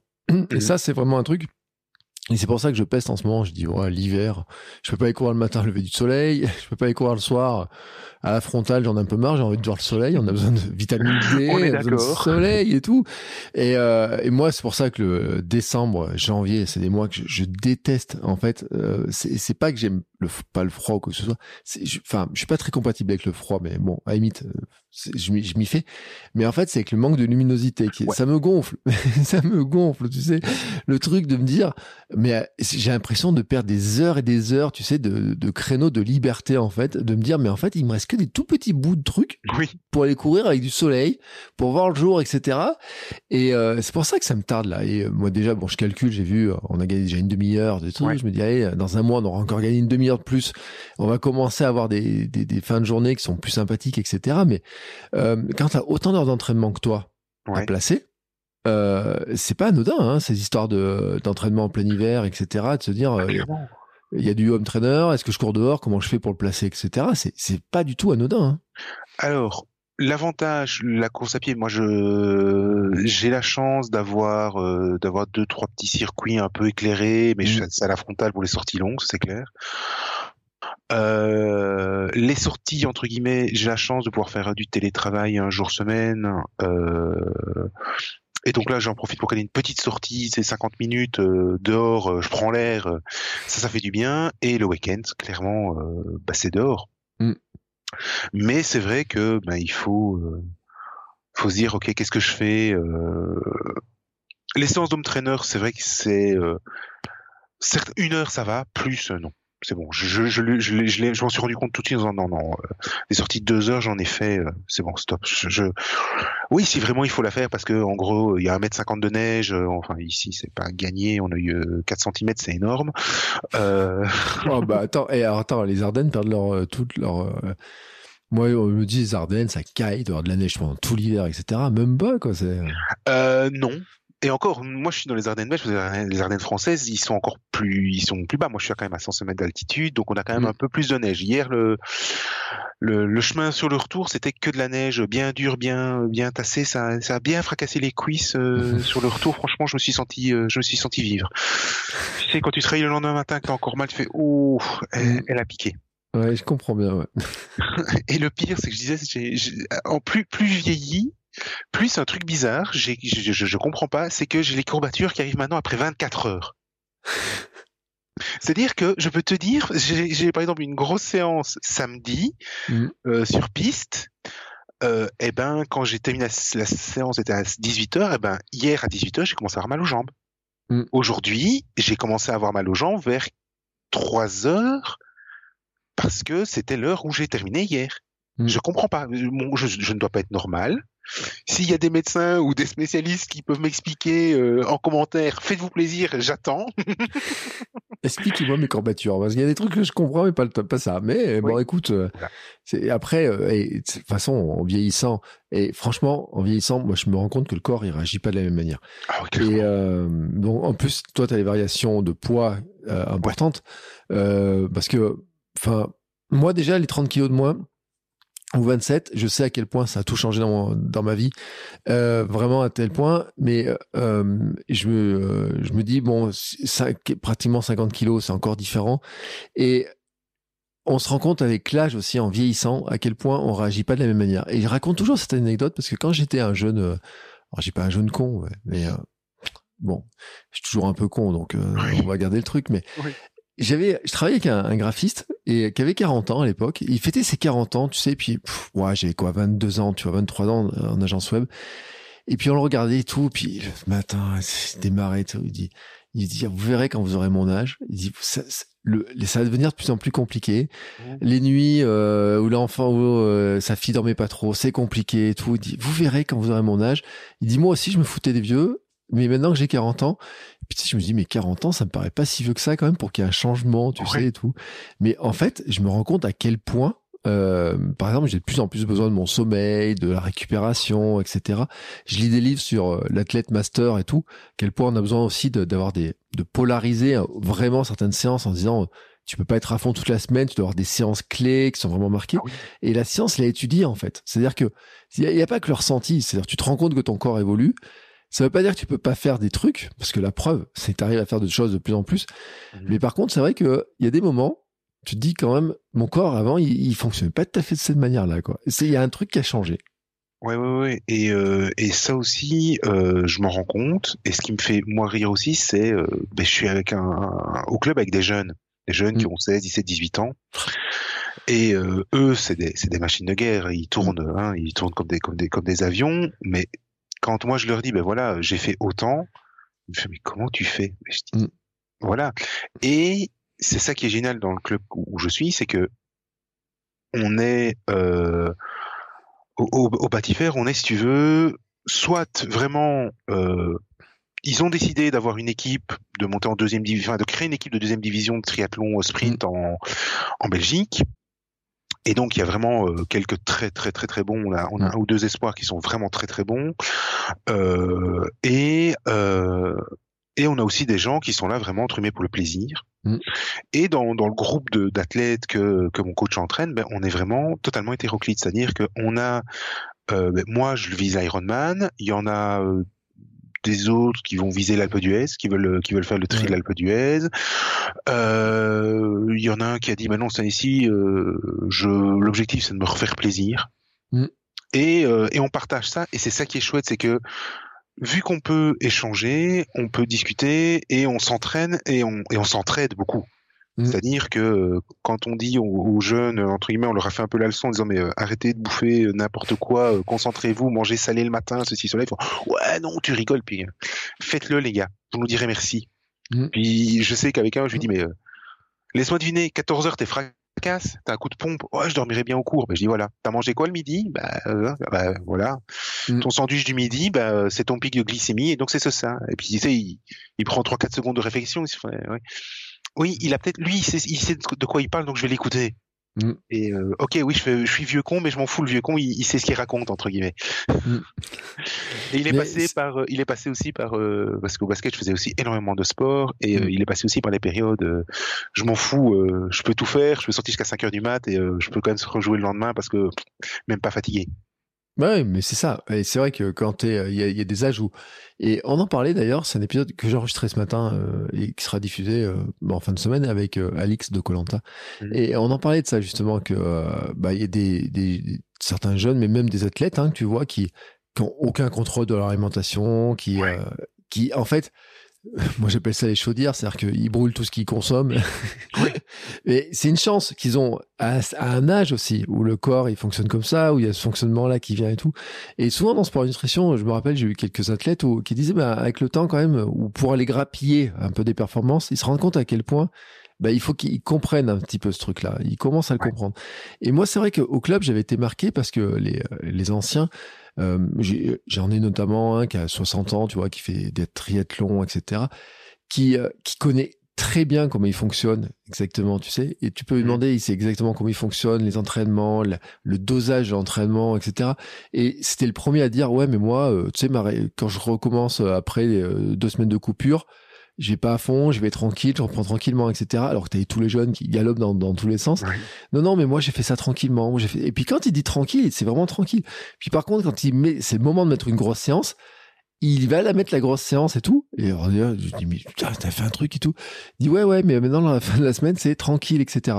Et ça, c'est un apprentissage aussi, parce que il a l'expérience, etc. Et les ah clubs, quand tu croises des gens comme ça de tous les niveaux, c'est super intéressant pour ça. On se rend pas compte la richesse de tous ces clubs comme ça. Ah oui, clairement. Moi, pendant très longtemps, j'étais euh, j'étais solitaire dans mes entraînements. Je pense que aussi parce que j'assumais pas forcément mon mm. poids, mes, mes, performances, des choses comme ça, et aussi parce que le club euh, où je suis maintenant a énormément changé en, quelques mm. années. Ils ont vraiment eu un changement de mentalité. Et en fait, euh, il y a deux trois petits trucs qui m'ont convaincu, et c'est vraiment le côté le côté humain le côté mm. euh, tout le monde peut venir, on t'accueille avec grand plaisir, tout le bazar. Et, euh, et un des trucs, en fait, c'est, je l'ai dit à mon coach, c'est un des trucs qui m'a fait, qui m'a fait adhérer au club, c'est que euh, je faisais un triathlon à, Namur, donc en Belgique, et, et mon coach, en fait, qui n'était pas encore mon coach à ce moment-là, le gagne. Et il est resté jusqu'à la fin pour applaudir tout le monde. Ouais.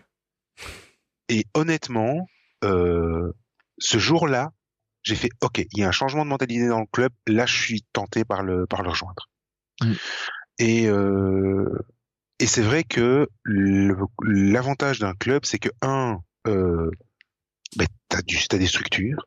Mm. Et ça, c'est quand même super important. Alors, je peux comprendre qu'il y a des gens qui n'ont pas envie de structure. Il y a des gens qui ont juste envie de s'entraîner, des choses comme ça. Mais quand on se lance dans des projets importants, je pense que l'idéal est quand même d'avoir euh, d'avoir des gens à côté de soi euh, et aussi, tu partages euh, ta passion avec des gens qui vont t'apprendre euh, plein de trucs ou qui vont te, te forcer à, à te, par moment un peu te dépasser. Je sais que par exemple les jeunes du club, ben, par moment quand on a des séances, j'essaye de ne serait-ce que de m'accrocher 25 mètres à leurs pieds. Et si je le fais, je fais ok c'est bon j'ai gagné ma journée quoi.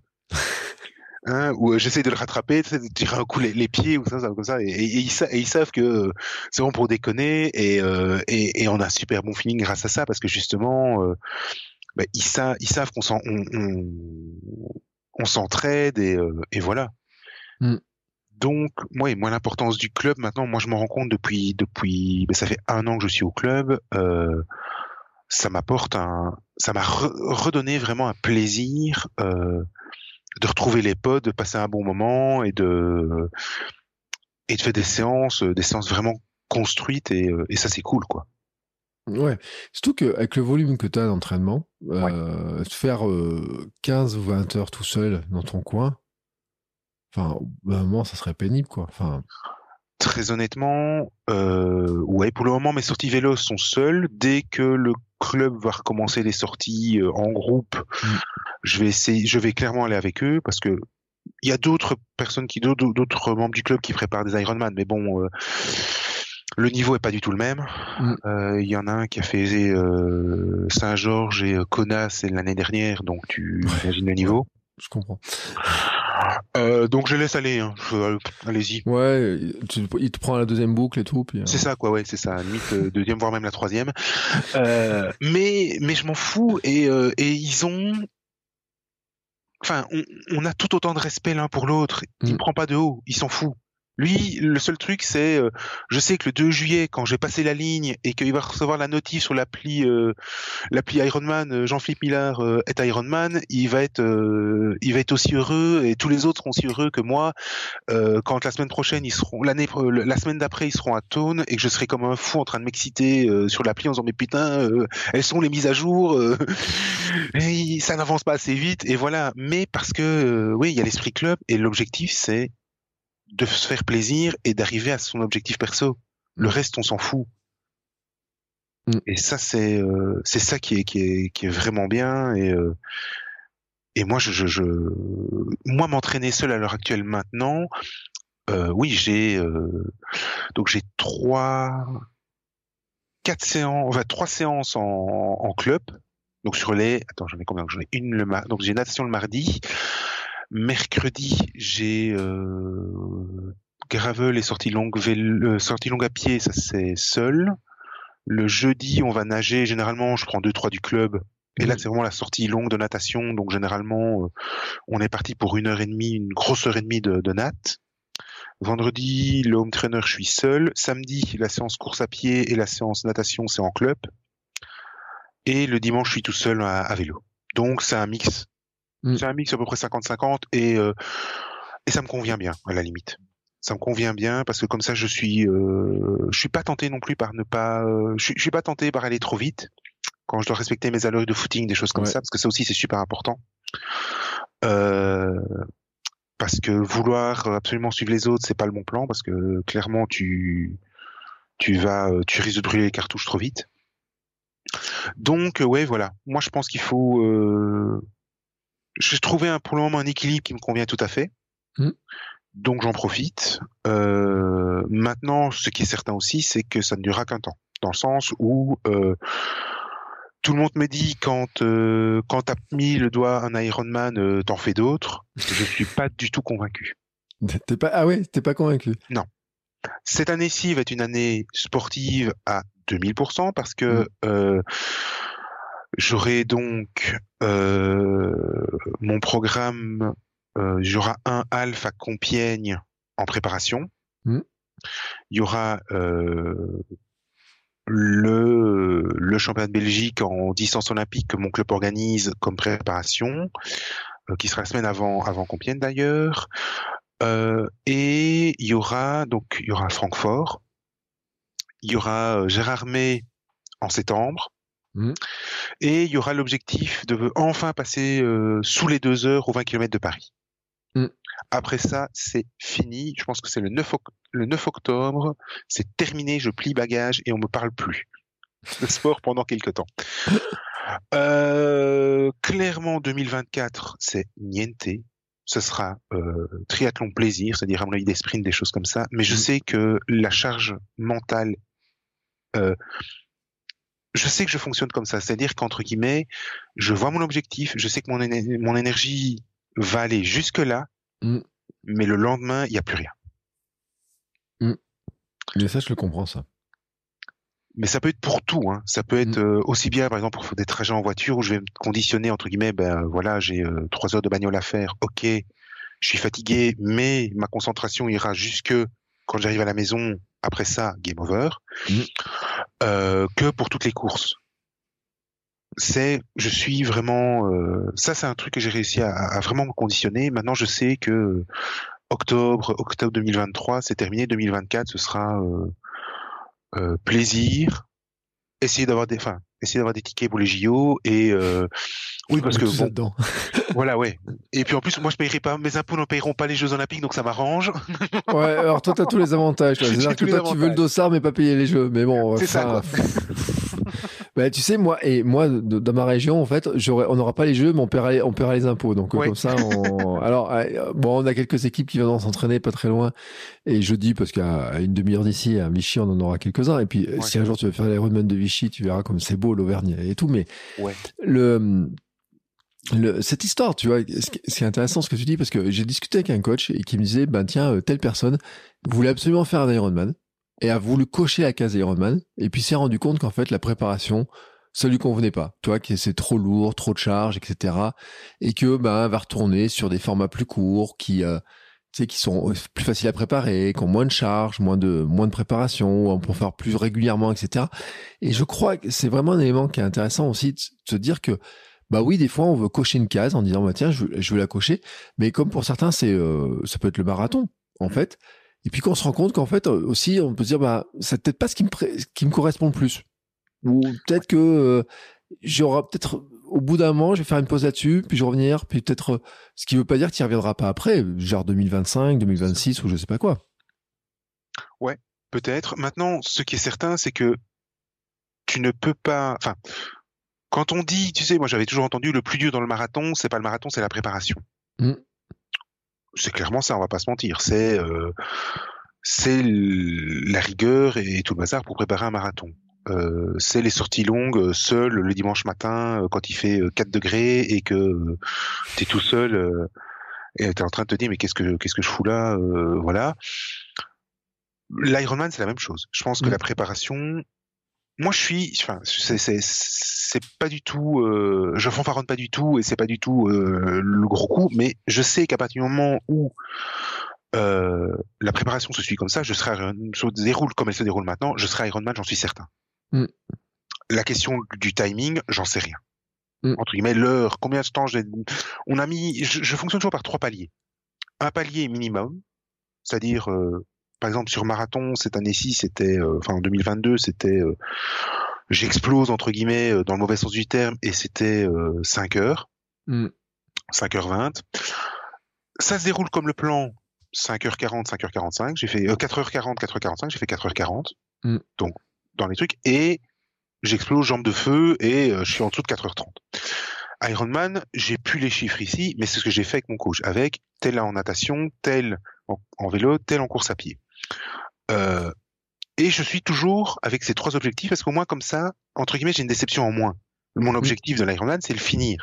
Ouais. J'ai 15 heures pour le finir. Je mettrai pas 15 heures. Je pense pas. Euh, sauf si je veux vraiment, tu sais, être le dernier avec le feu d'artifice, tout le bazar et tout. Mais bon, je pense que c'est un peu, euh, voilà. On va, on va quand même euh, se challenger un peu mieux. Tu veux pas arriver dernier quand même, quoi, même si t'as le feu d'artifice. Écoute, j'en déco- je déconnais, on déconnait dernièrement parce qu'on a fait une course du club où c'était un 5 et puis un 10 km. Mhm. Et les deux premiers du 5 km, c'était deux mecs du club. Mhm. Et moi, j'étais le dernier du 10 km. Parce que j'avais une sortie, j'avais une grosse sortie vélo avant et j'ai, honnêtement, j'aurais pas dû faire cette course-là. Mhm. J'ai explosé. Mais je m'en foutais, honnêtement, je, je rigolais. Je rigolais tout ça. en disant, Voilà, ils ont gagné, ben, euh, le bâtifère, c'est ouvre et ferme la voie comme ça on est tranquille. Mm. Être dernier dans ce marathon, j'ai déjà fait. Euh, je rigolais avec le, le VTT euh, balai, Ouais. mais franchement j'ai passé plus de temps à discuter avec lui que voilà. Je devais terminer, j'étais terminé, je l'ai fait. Là, l'objectif, non, c'est pas terminer dernier, c'est terminer euh, bien, avec un temps qui, qui me fasse plaisir. Mm. Maintenant, te le dire maintenant, combien? Un temps, un temps en natation, je vais faire un bon temps en natation. Clairement, c'est le, c'est le truc que je veux vraiment bien faire. Après, le vélo, je sais pas où j'en suis. Et la course à pied, ben, c'est la course à pied, c'est un marathon après, euh, après euh, 8 ou 10 heures d'effort. Donc, je sais pas, je sais pas du tout euh, où me situer. Donc là, ça sera un peu la surprise. La natation, je veux faire un bon, une, je veux faire une bonne natte. Ça, c'est vraiment l'objectif. Euh, pour moi, une bonne natte, ce sera. euh, je pense qu'à l'heure actuelle, je peux tenir 1h30 sur les 3008 et j'aimerais, si je suis vraiment bien, euh, 1h15. Maintenant, qu'on soit bien d'accord, si je fais pas 1h15, je vais pas euh, prendre le, le vélo, le casser en deux en disant c'est bon, j'arrête tout, euh, je laisse Mm. tomber. Non. Ce sera, bah, ok, voilà. On passe au suivant et on, et on enchaîne. Et euh, où est-ce qu'on en est, euh, point de vue glycémie, comment tu te sens et on est parti. Mais c'est important de, de se fixer aussi, de se challenger un peu sur les objectifs, etc. Ouais. Parce que, euh, enfin, franchement, bon, j'imagine tu fais des séances de VMA, tu parlais de pistes, euh, il y a des séances euh, de différentes. tu travailles les allures, quoi, aussi, finalement. Ouais, tout à fait. Et si tu donnes pas de challenge en temps, bah finalement tu dis ouais bah à quoi bon travailler mon allure, à quoi bon faire ça parce que dire euh, j'ai 15 heures pour le finir, tu peux te dire bon euh, ça alors je te dis pas que ça semble facile, mais tu peux Ouais. te dire en apparence quand même j'ai de la marge etc. Alors que quand tu commences à mettre un temps qui est euh, avec tes marges de temps comme tu mets, Ouais. tu as, un challenge aussi. Tu te dis bon je sais pourquoi j'accélère sur telle séance, je sais pourquoi je fais ça, je sais pourquoi je fais ça, tu, ça te donne un sens aussi. Oui, ouais, clairement. Ben là, par exemple, cette semaine-ci, euh, samedi, on a fait un, un- une allure zone 3, donc euh, qui sera en fait mon allure pour les, les 15 km des, des foulées de Charenton que, que je fais le, le 28, 28 février. Euh, ben, honnêtement, j'ai regardé directement en gauche, ok, cette allure-là, elle est bonne. Je la garde pour la course, je vais péter mon record, on garde sur ça. Euh, je viens de reprendre, en fait, j'ai regardé, euh, je regarde un peu justement, je viens de reprendre un peu mes, mes trucs, c'est... euh, tu vois, je mets la base, je mets la base, le réalisme, le jambe de, le jambe de fou. Ouais. Et donc, c'est finir moins de 14h30 et moins de 13h. Mm. Ça laisse quand même de la marge. hein. Il y a quand même 3 heures entre, euh, entre le pire et le, et le, et, et le mieux. Mais, euh, mais voilà, c'est, euh, c'est un objectif qui, le 14h30, je pense que je peux le faire. Mm.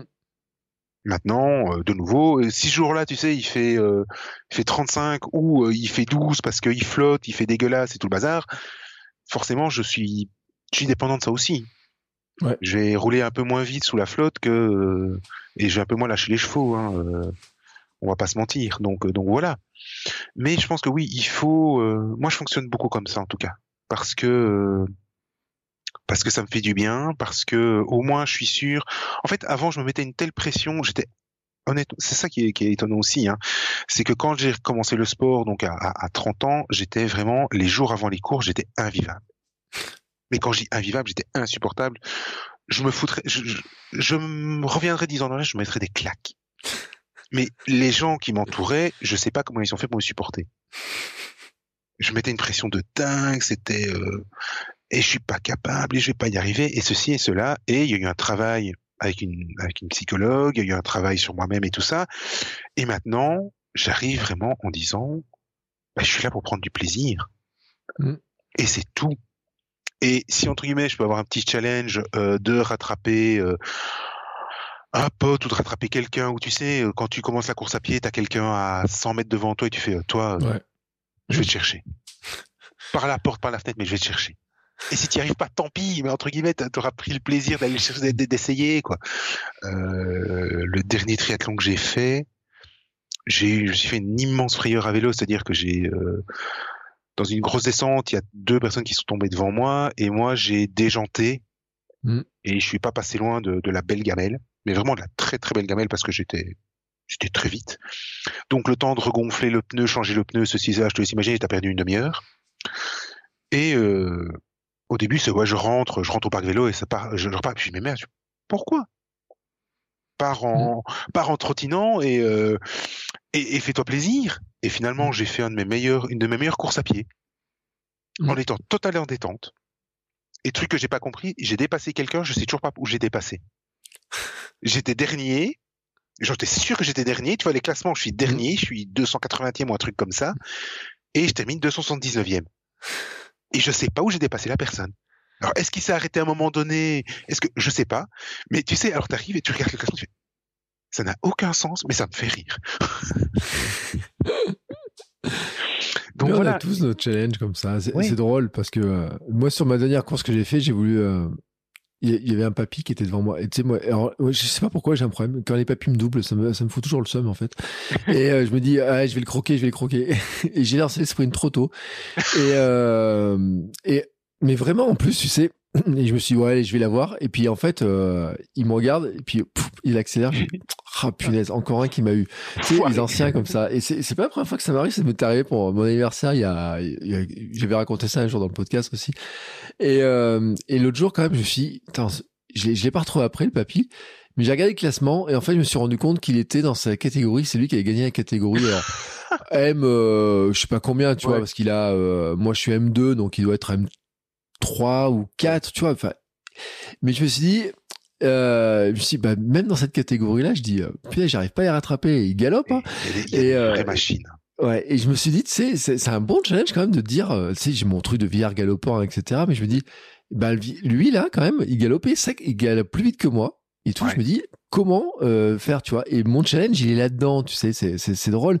Mais à chaque, je sais pas, à chaque fois, je, sais, je me dis, allez, dernière ligne droite, accélère un petit peu et tout. Puis il me regarde, il me dit, bon, allez, attends, il veut pas me laisser doubler par le gamin. Alors, le gamin, euh, tout relatif. Voilà, mais, relatif, on est d'accord. Mais, c'est marrant, ces challenges qu'on se lance quand même. Moi, je trouve ça super drôle. Mais c'est ce qui met du fun aussi ah dans, oui, ces, le côté ludique. dans nos courses. Ouais. C'est le côté ludique, c'est le côté, euh, ben voilà, on, on est là, on, on, qu'on soit bien d'accord, euh, on fait du sport pour notre santé, mais aussi pour notre santé mentale, notre plaisir. Le kiff, le kiff que c'est de, euh, tu sais, de, commencer à calculer. Et aux 20 km de Paris, ça a été ça l'année dernière. C'est, mais j'ai pas de jambes. Et puis petit à petit, les jambes arrivaient. Et puis je fais, mais je peux aller chercher mon, mon, mon record perso. Et là, tu commences à calculer. Et là, je vais te dire honnêtement que pour ça, je suis entre guillemets champion du monde, c'est-à-dire que je calcule le temps. Et ok, je dois faire autant de kilomètres à telle allure. Mm. On est parti.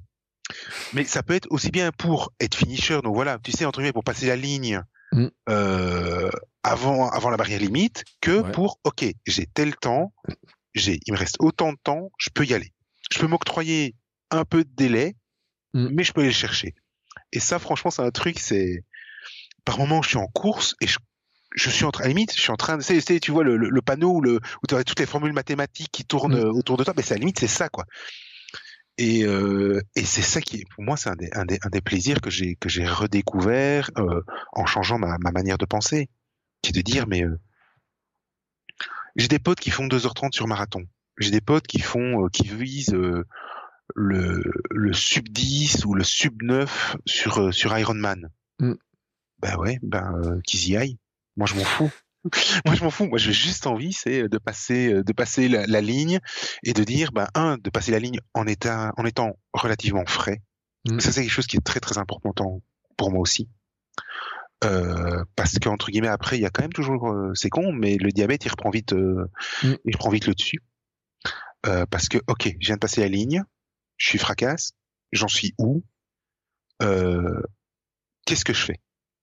Et c'est, c'est entre guillemets, c'est c'est un truc qui euh, qui a qui peut être un peu frustrant, mais entre guillemets, je savoure plus, je savoure plus sur euh, sur le long terme.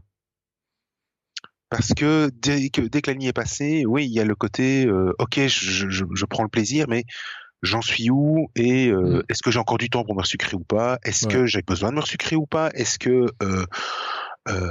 qu'est-ce que je fais? Et, et voilà, maintenant Maintenant, c'est le, le, le, plaisir et petit à petit, tu sais, quand tu quand tu vois la médaille, quand tu repasses devant la médaille. Là derrière moi, j'ai le t-shirt de finisher de mon d'un 73 à Luxembourg qui est toujours là. Donc tous mm. les jours je le vois. Je fais OK. Euh, ça, ça fait du bien. Mm. J'imagine. Parce que tu vois, moi, derrière moi, j'ai mon dossard du marathon de Paris. Ouais. Et euh, où les, certains trucs, des petits messages, tu vois, etc. Et puis des fois, je les regarde et tout. Et quand c'est un peu dur, tu vois, je regarde des trucs, je dis, ah, je me rappelle, tu vois, tu, on mm. construit sur ces trucs-là aussi. On se dit, bah, j'ai réussi à le faire pour ça. Et euh, bah maintenant, j'ai un programme qui permet de monter à tel truc, de faire telle ou telle chose. Et ben, j'ai réussi à le faire. Et alors, je vais te dire, parce que je te donne en. euh, Personne l'a entendu l'épisode parce que je l'ai enregistré il y a trois heures Mm. avec un préparateur mental et je disais moi j'ai j'ai constaté le changement en fait et quand j'ai fait mon premier marathon j'étais persuadé que j'étais pas capable de courir mon marathon et, euh, et maintenant euh, sur le, le 24 heures j'ai pas eu le doute sur le fait que j'allais finir en 24 heures. Ouais. c'est bizarre. Tu vois très peu de doutes. Et sur le gravelman alors que j'ai 8 km de vélo dans les fesses et que j'avais mal aux fesses après mes 8 premiers kilomètres j'ai j'ai pas de doute que je vais devenir gravelman. Ouais. et, et je dis c'est bizarre quand même ce changement etc et je dis d'où ça vient? Enfin on le sait pas mais c'est un petit peu en fait sa logique de travail. Et c'était de dire aussi que bah, c'est comme ça qu'on apprend les choses en fait c'est à dire qu'on se rend compte que au début on s'en sent peut-être pas capable mais que les premières préparations nous permettent de, de monter de faire des De se choses connaître. et puis ensuite, quand on les regarde, quand on fait une nouvelle préparation, quand on prépare d'autres objectifs, on regarde, on dit oui, mais finalement, je l'ai fait une fois, deux fois, j'ai réussi à le faire pour ça, ça et ça. Et donc, ça doit me donner la confiance pour dire, bah, ouais, attends, t'es capable de faire ça. Puis les jours où c'est un peu dur, tu dis, bah, ouais, mais regarde, t'avais fait ça, ça marchait et tout. Et c'est pour ça que moi, je trouve que c'est, on- enfin, moi, tu vois, avoir une boîte dans laquelle serait tout rangé, ça aurait pas trop de valeur. Alors que là, je les vois, tu vois, dans le truc, je dis, Mhm. ah, rappelle-toi. Et, euh, et souvent, euh, d'ailleurs, c'est, euh, je, je crois, tu vois, j'y jette un œil sans, sans fin, mais des fois, je regarde la médaille, en fait, je la caresse. je dis, Mhm. celle-là, elle est là. Tu sais que j'en ai pas beaucoup des médailles, mais en fait, dans les jours un peu compliqués, je dis, ah, allez, tu sais pourquoi tu veux le, comment tu l'as gagné, et aussi qu'est-ce qu'elle te permet de, de, de calculer, de, de faire ensuite derrière? Et c'est pour ça que moi, je, tu vois, je, je dis, ouais, euh, il y a des gens, ils sont surpris quand ils voient mes trucs derrière. Je dis, non, mais moi, euh, ils font partie de la prépa mentale globale, en fait. Oui, clairement. Clairement. Moi, c'est les, moi, c'est les photos, moi. Moi, Mm. c'est les photos, c'est les souvenirs, c'est des moments, euh, des petits moments comme ça. Euh, moi, j'ai un souvenir euh, des 20 km de Paris, euh, pas en 2022, en 2021, où euh, je bats mon record personnel et euh, je suis dans, au, au stade, là, pas loin, pas loin de la Tour Eiffel, et ma fille m'appelle et euh, elle, elle explose que le papa est en dessous de la Tour Eiffel. Parce que pour elle, c'est un kiff, c'est Paris, enfin voilà. Et, et, et son visage, et oh papa, j'étais un champion, je suis trop fier de toi, et en plus, t'es en dessous de la Tour Eiffel, tout le hasard. C'est ça- C'est des souvenirs comme ça. C'est le. Mm. Je me souviens, je pense que je me souviendrai toute ma vie du premier Allez papa que j'ai entendu de ma fille. Ouais, je, je vais bien le croire, ça. C'était c'était un, un tri, bah, c'était le triathlon de mon club. Je faisais pas encore partie. Ça fait quatre ouais, ça fait quatre, quatre ans. Et je cours avec des bouchons parce que je Mhm. supporte pas de l'eau dans, dans, dans, dans les oreilles. Et je sors de l'eau, je retire les bouchons et j'entends, tu sais, une toute petite voix d'une petite fille de deux ans qui fait Allez papa Tu sais ce que c'est, tes papas. Tu l'entends Mhm. même à trois kilomètres, tu le reconnais. Mhm. Et cette voix-là, je l'entends encore maintenant quand elle m'entraîne. Mhm. Mais alors le truc qui est extraordinaire, c'est l'évolution aussi. C'est que cette année-ci, au triathlon du club, je la voyais de loin sur la course à pied, je l'entendais m'enguirlander parce que j'allais pas assez vite. Mais véridique, mais c'était à mourir de rire. Je n'en pouvais plus. J'étais, j'étais cramé. hein. J'avais, en fait, le truc, j'aurais pas dû faire ça, mais toute la journée avant, j'avais préparé. Mm. Le triathlon, forcément, en tant que membre du club, pour moi, je suis bénévole, j'aide. Le jour avant le triathlon, qui était à distance olympique, j'ai marché 18 kilomètres Waouh. plus déplacer les, les, les, les, les Mm. barrières, les ceci, les cela. Donc, bizarrement, à une demi-heure du départ le lendemain matin, enfin, le, jour de la course, tu me mettais un oreiller sous moi, je dormais. Vraiment. hein. Je suis, heureusement que je me suis retrouvé dans l'eau, je pense que ça m'a réveillé, sinon, euh, voilà. Et je l'entendais, honnêtement, sur la course à pied, et je l'entendais, mais m'enguirlander. Mais enfin, va plus vite, papa, c'est pas possible, mais enfin. Oui, bien, chef, d'accord, chef. Et le souvenir que j'ai aussi, c'est ben, passer la ligne avec elle et, euh, et tout le, tous les membres du club qui hurlaient, mais j'ai- eu des acouphènes à la limite le, le lendemain tellement tellement ils m'encourageaient quoi. Mm. Et ça, tu vois, c'est des souvenirs qui me font énormément du bien et c'est ça moi qui me c'est pas à la limite étonnamment c'est pas les médailles et je faisais une réflexion en disant il y a pas longtemps euh, j'ai fait trois marathons mais j'ai j'ai pas de fierté j'ai pas de par rapport à ces moments-là, j'ai pas de fierté. J'ai plus de la fierté pour des petites courses que j'ai fait, euh, enfin petites courses, on se comprend, hein, mm. ou des moments, ou des moments de partage que je retiens plus que euh, la fierté d'avoir fait un marathon. Mm. Euh, c'est les moments que j'ai partagés que je retiens. Il y a, il y a un souvenir au semi-marathon de, de, de, Paris il y, a, il y a quelques années. Euh, que j'ai fait avec un pote qui lui est moi je fais 2h30 hein. je faisais 2h30 sur semi lui faisait 2h30 sur marathon. Mm. et il m'a fait entre guillemets il m'a accompagné ce jour-là. Et euh, et ça avait été un bordel dans l'organisation. Et on s'en souviendra tous les deux toute notre vie parce que ça a été un bordel. Il n'y avait pas assez d'eau de ravitaillement. Ils avaient oublié des trucs. Enfin c'était c'était le bordel vraiment. Mais on s'est tellement marré tous les deux que je garde ça comme souvenir. Je garde des moments fugaces, mais je garde pas la fierté du passage de la ligne, par exemple. Mmh. Le marathon aussi, le marathon, le dernier marathon de Namur, je me souviens avoir passé la ligne, mais euh, mais étonnamment, je suis pas hyper fier. C'est c'est c'est plus, ok, quel plaisir j'ai pris et à mmh. quel moment j'ai rigolé. J'étais super content. Euh, j'ai pu rencontrer des gens que je suivais par euh, par les réseaux sociaux et euh, et que j'ai enfin pu rencontrer ce jour-là. Ben, j'ai à la limite je suis plus content de ça que d'avoir fait le marathon.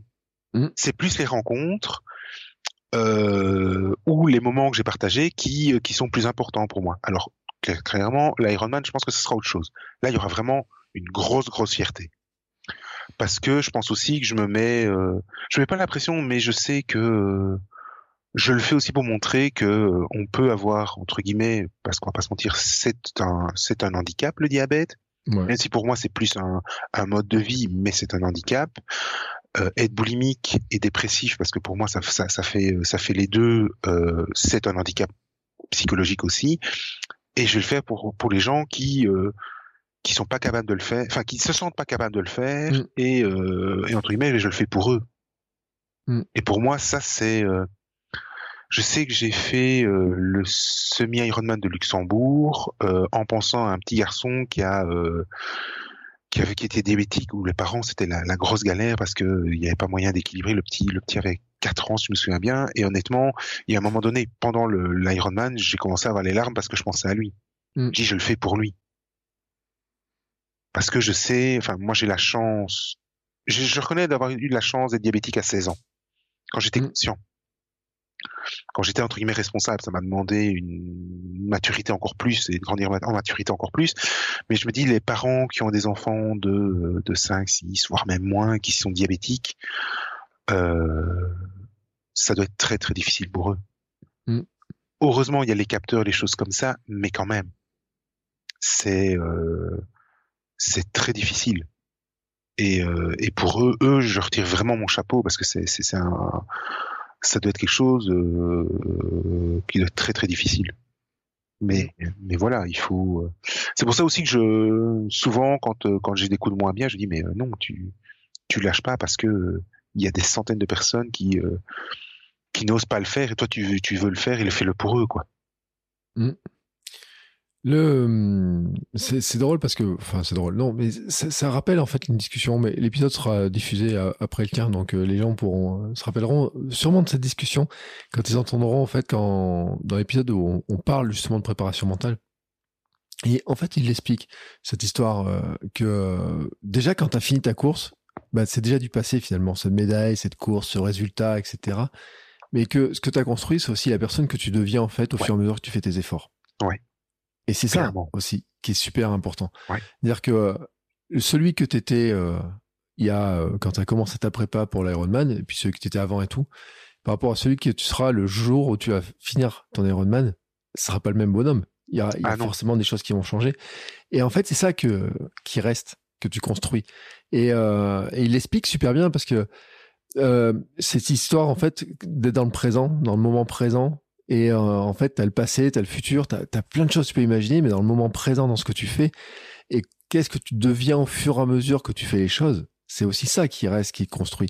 Et c'est ça aussi, tu vois. C'est, enfin, c'est moi les épisodes, je les enregistre euh, dans l'ordre et je sais maintenant dans quelle heure je vais les diffuser. Mm-hmm. Et j'ai pas décidé l'ordre, en fait. C'est, euh, je dis. Et en fait, je me rends compte à quel point il y a des choses qui résonnent parce que lui, il s'occupe aussi de ces sportifs de très haut niveau, avec des gens qui vont faire les Jeux Olympiques, etc. Ouais. Et puis, en fait, quand on a nos réflexions, on se dit, mais en fait, nous aussi, on a cette, ce truc-là, en fait, de dire, bah, finalement, qu'est-ce qu'on devient au fur et à mesure qu'on fait ce genre de choses-là? Et à quel point euh, ça nous euh, construit sur des choses, ça nous fait réfléchir, ça nous fait évoluer. On parlait tout à l'heure de meilleure connaissance de soi.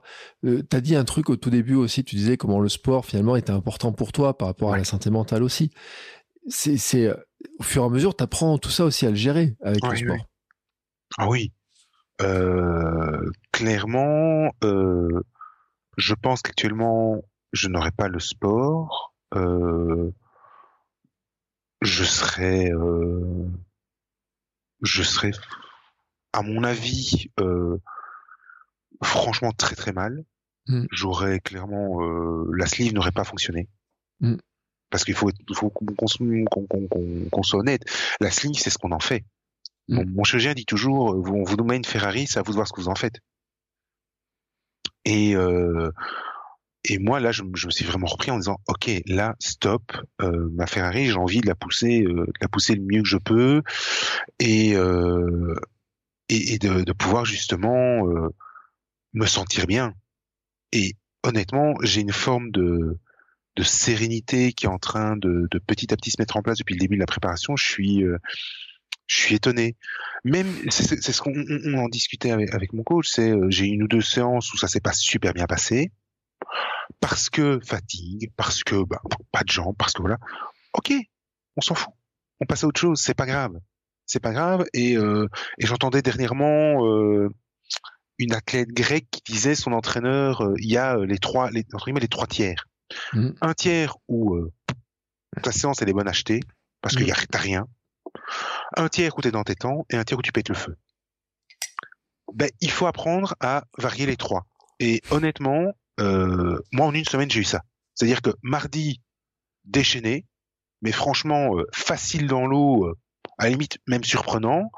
Mercredi pas bien, et euh, samedi dans mes allures. Comment t'expliques ça? Bah, Un petit peu malade, euh, un peu plus de fatigue, mm. on arrive en fin d'un bloc, ben voilà, c'est tout. Et, euh, et, entre guillemets, j'ai hâte d'être samedi pour euh, parce qu'il m'a déjà prévu une, une séance qui, m'a l'air fort sympathique. Et euh, voilà. Et je vais me dire ok on est parti et euh, on verra ce que ça donne. Moi je, lui ai dit euh, j'ai envie de compter le nombre de tu me tu, tu m'emmerdes ou tu, tu, tu, me hein, je vais rester un peu plus poli quand même mais euh, Antoine voilà tu me saoules. Qu'on va compter sur le nombre de la sur le nombre de prépa et franchement je pensais que je lui en dirais beaucoup plus et ça va. Le non j'ai pas envie je l'ai pas encore dit. D'accord. J'ai honnêtement, euh, oui, il y a des séances, on va pas, va pas se mentir. Euh, il fait, euh, il fait dégueulasse. Tu dois faire deux heures d'homme trainer euh, et tu vois dehors qu'il pleut comme vache qui pisse. Oui, non, t'as pas la joie extrême. Youpi, je suis content. Mais je peux pas dire il n'y a pas une séance où ou en, en, descendant du vélo ou en ah non, j'ai pas aimé. je suis pas, enfin, je suis mieux après qu'avant. Mm. Il n'y a pas une séance où je suis pas mieux avant qu'après. Euh, qu'après qu'avant, pardon. Mm. Euh, et ça, c'est le plus important, je pense. Alors oui, la fatigue physique, clairement. Mais là, je parle clairement de la fatigue mentale. C'est se mm. dire, oh, ok, c'est bon, les, les endorphines et tout ça euh, circulent dans le corps, ça va, je suis content, la séance elle est faite et je suis content. Et ça, pour moi, c'est c'est le plus important et je sais que s'il y a un moment donné où j'ai une baisse d'énergie euh, mentale, une baisse de motivation, je devrais directement, on devrait directement parler avec euh, avec mon coach Antoine et dire euh, ok, euh, qu'est-ce qu'on fait? Est-ce qu'on on casserait pas deux trois jours, tu sais, on arrête un peu? On s'en fout, on, laisse tomber deux trois séances, euh, on reprendra plus tard. Euh, ou est-ce que euh, on serait pas une séance entre guillemets on se fait un peu violence pour redémarrer et on se posera à mon avis les questions en disant ok qu'est-ce qu'on fait? Mmh. Et honnêtement on le sait pas encore et on verra à ce moment-là ce qu'on fait. C'est ça qui est intéressant aussi, c'est ça qui va être super fun parce que lui c'est son, la je suis le premier qui prépare pour un Ironman. Donc il fait pas les choses à moitié. T'imagines le le truc, euh, le mec il est diabétique, surpoids et, euh, tout le bazar. Mais je dis, mais ouais, mais euh, au moins comme ça, si t'as quelqu'un après ça qui va vouloir faire un Ironman et qui va se plaindre, tu lui diras, hé grand, euh, regarde-le lui, tais-toi. Mais tu sais, et alors, c'est une question qui est. si tu dis à des gens, tu dis, euh, parce que tu disais que tu as des potes qui courent le marathon 2h30, euh, des gens qui veulent faire des sub 9, sub 10 euh, sur Ouais. l'Ironman et tout, ils disent quoi quand tu leur dis que tu te prépares sur de la- pour un Ironman là? Chapeau. Hmm. Impressionné. Euh, j'ai, j'essaie de retrouver son nom, mais je l'ai plus. Je pense que c'est. Je me trompe peut-être, et s'il écoute le podcast, je m'excuse. Je pense que c'est Eric Bernard, qui est en fait un un coureur de 1500 mètres qui a été champion du monde en, en vétéran, Mm. que je connais, enfin, qui est le pote de pote ceci cela. Et euh, je me souviens l'avoir rencontré un jour avant le semi-marathon de, de Paris. Et euh, bah, pour moi, c'est un mec, euh, respect, euh, c'est une machine, quoi. hein. Tu imagines, euh, champion du monde en salle du 1500 mètres, même si vétéran, ceci là, ça court. Ça court, ça galope. ça, ça galope très très bien. Et euh, mon pote lui, mais tu sais, voilà, il fait le marathon, euh, pourtant il fait, il fait le semi, nan, nan, nan, et le mec me dit, enfin, mais, euh, toi tu fais ça, et il était plus impressionné, il était limite plus impressionné que par ce que je faisais que moi parce que lui, enfin, à la limite on était tous les deux en, en admiration devant l'autre. Mm. Et euh, et ça honnêtement, ça m'a ça m'a vraiment euh, choqué dans le bon sens du terme en disant, ok. Donc lui, il sait ce que c'est les sacrifices, il sait ce que c'est et il imagine la difficulté que c'est. Mm. Et euh, quand j'ai des potes qui me disent, euh, quand je discute, enfin, si tu veux, le- le- aller chercher, enfin, l'Ironman de Francfort, c'est pas du tout prévu au début, c'était normalement en Italie, puis il y a eu plein de changements. Et on a une discussion avec ceux du club qui sont euh, qui sont déjà Ironman et qui m'ont dit, écoute, euh, je me suis retrouvé à faire un fichier Excel, à chercher toutes les tous les tous les distances Ironman d'Europe Mm. avec le moins dénivelé, parce que très clairement, on va se mentir, le D+, quand tu fais plus de 100 kilos, t'évites. Ouais. Nice, par exemple, c'est pas pour moi. Mm. Vichy avec le nouveau tracé, bizarrement, c'est pas pour moi. L'Auvergne. Voilà. N'est pas plate. Voilà, on va pas se mentir. Francfort, ça va, il y a pas trop. Et en discutant avec eux, ils m'ont dit, euh, ok, fais celui-là, il te convient bien. Euh, le parcours à pied, il est plat, donc tu seras nickel. Le parcours vélo, il est pas trop vallonné, tu seras bien. Euh, Vas-y, tu vas le faire. Et, euh, et on s'encourage et euh, et euh, ils sont tous, en- enfin les plus, la, plupart me disent oh, putain t'avances bien, t'évolues bien, on voit tes temps, c'est cool. En piscine c'est top. Je dis ouais, ben euh, et voilà et et oui ça fait entre guillemets ça fait du bien euh, d'être euh, d'être félicité par des gens qui entre guillemets pourraient très bien te, te, te snobber et te dire bah écoute tu vaux rien.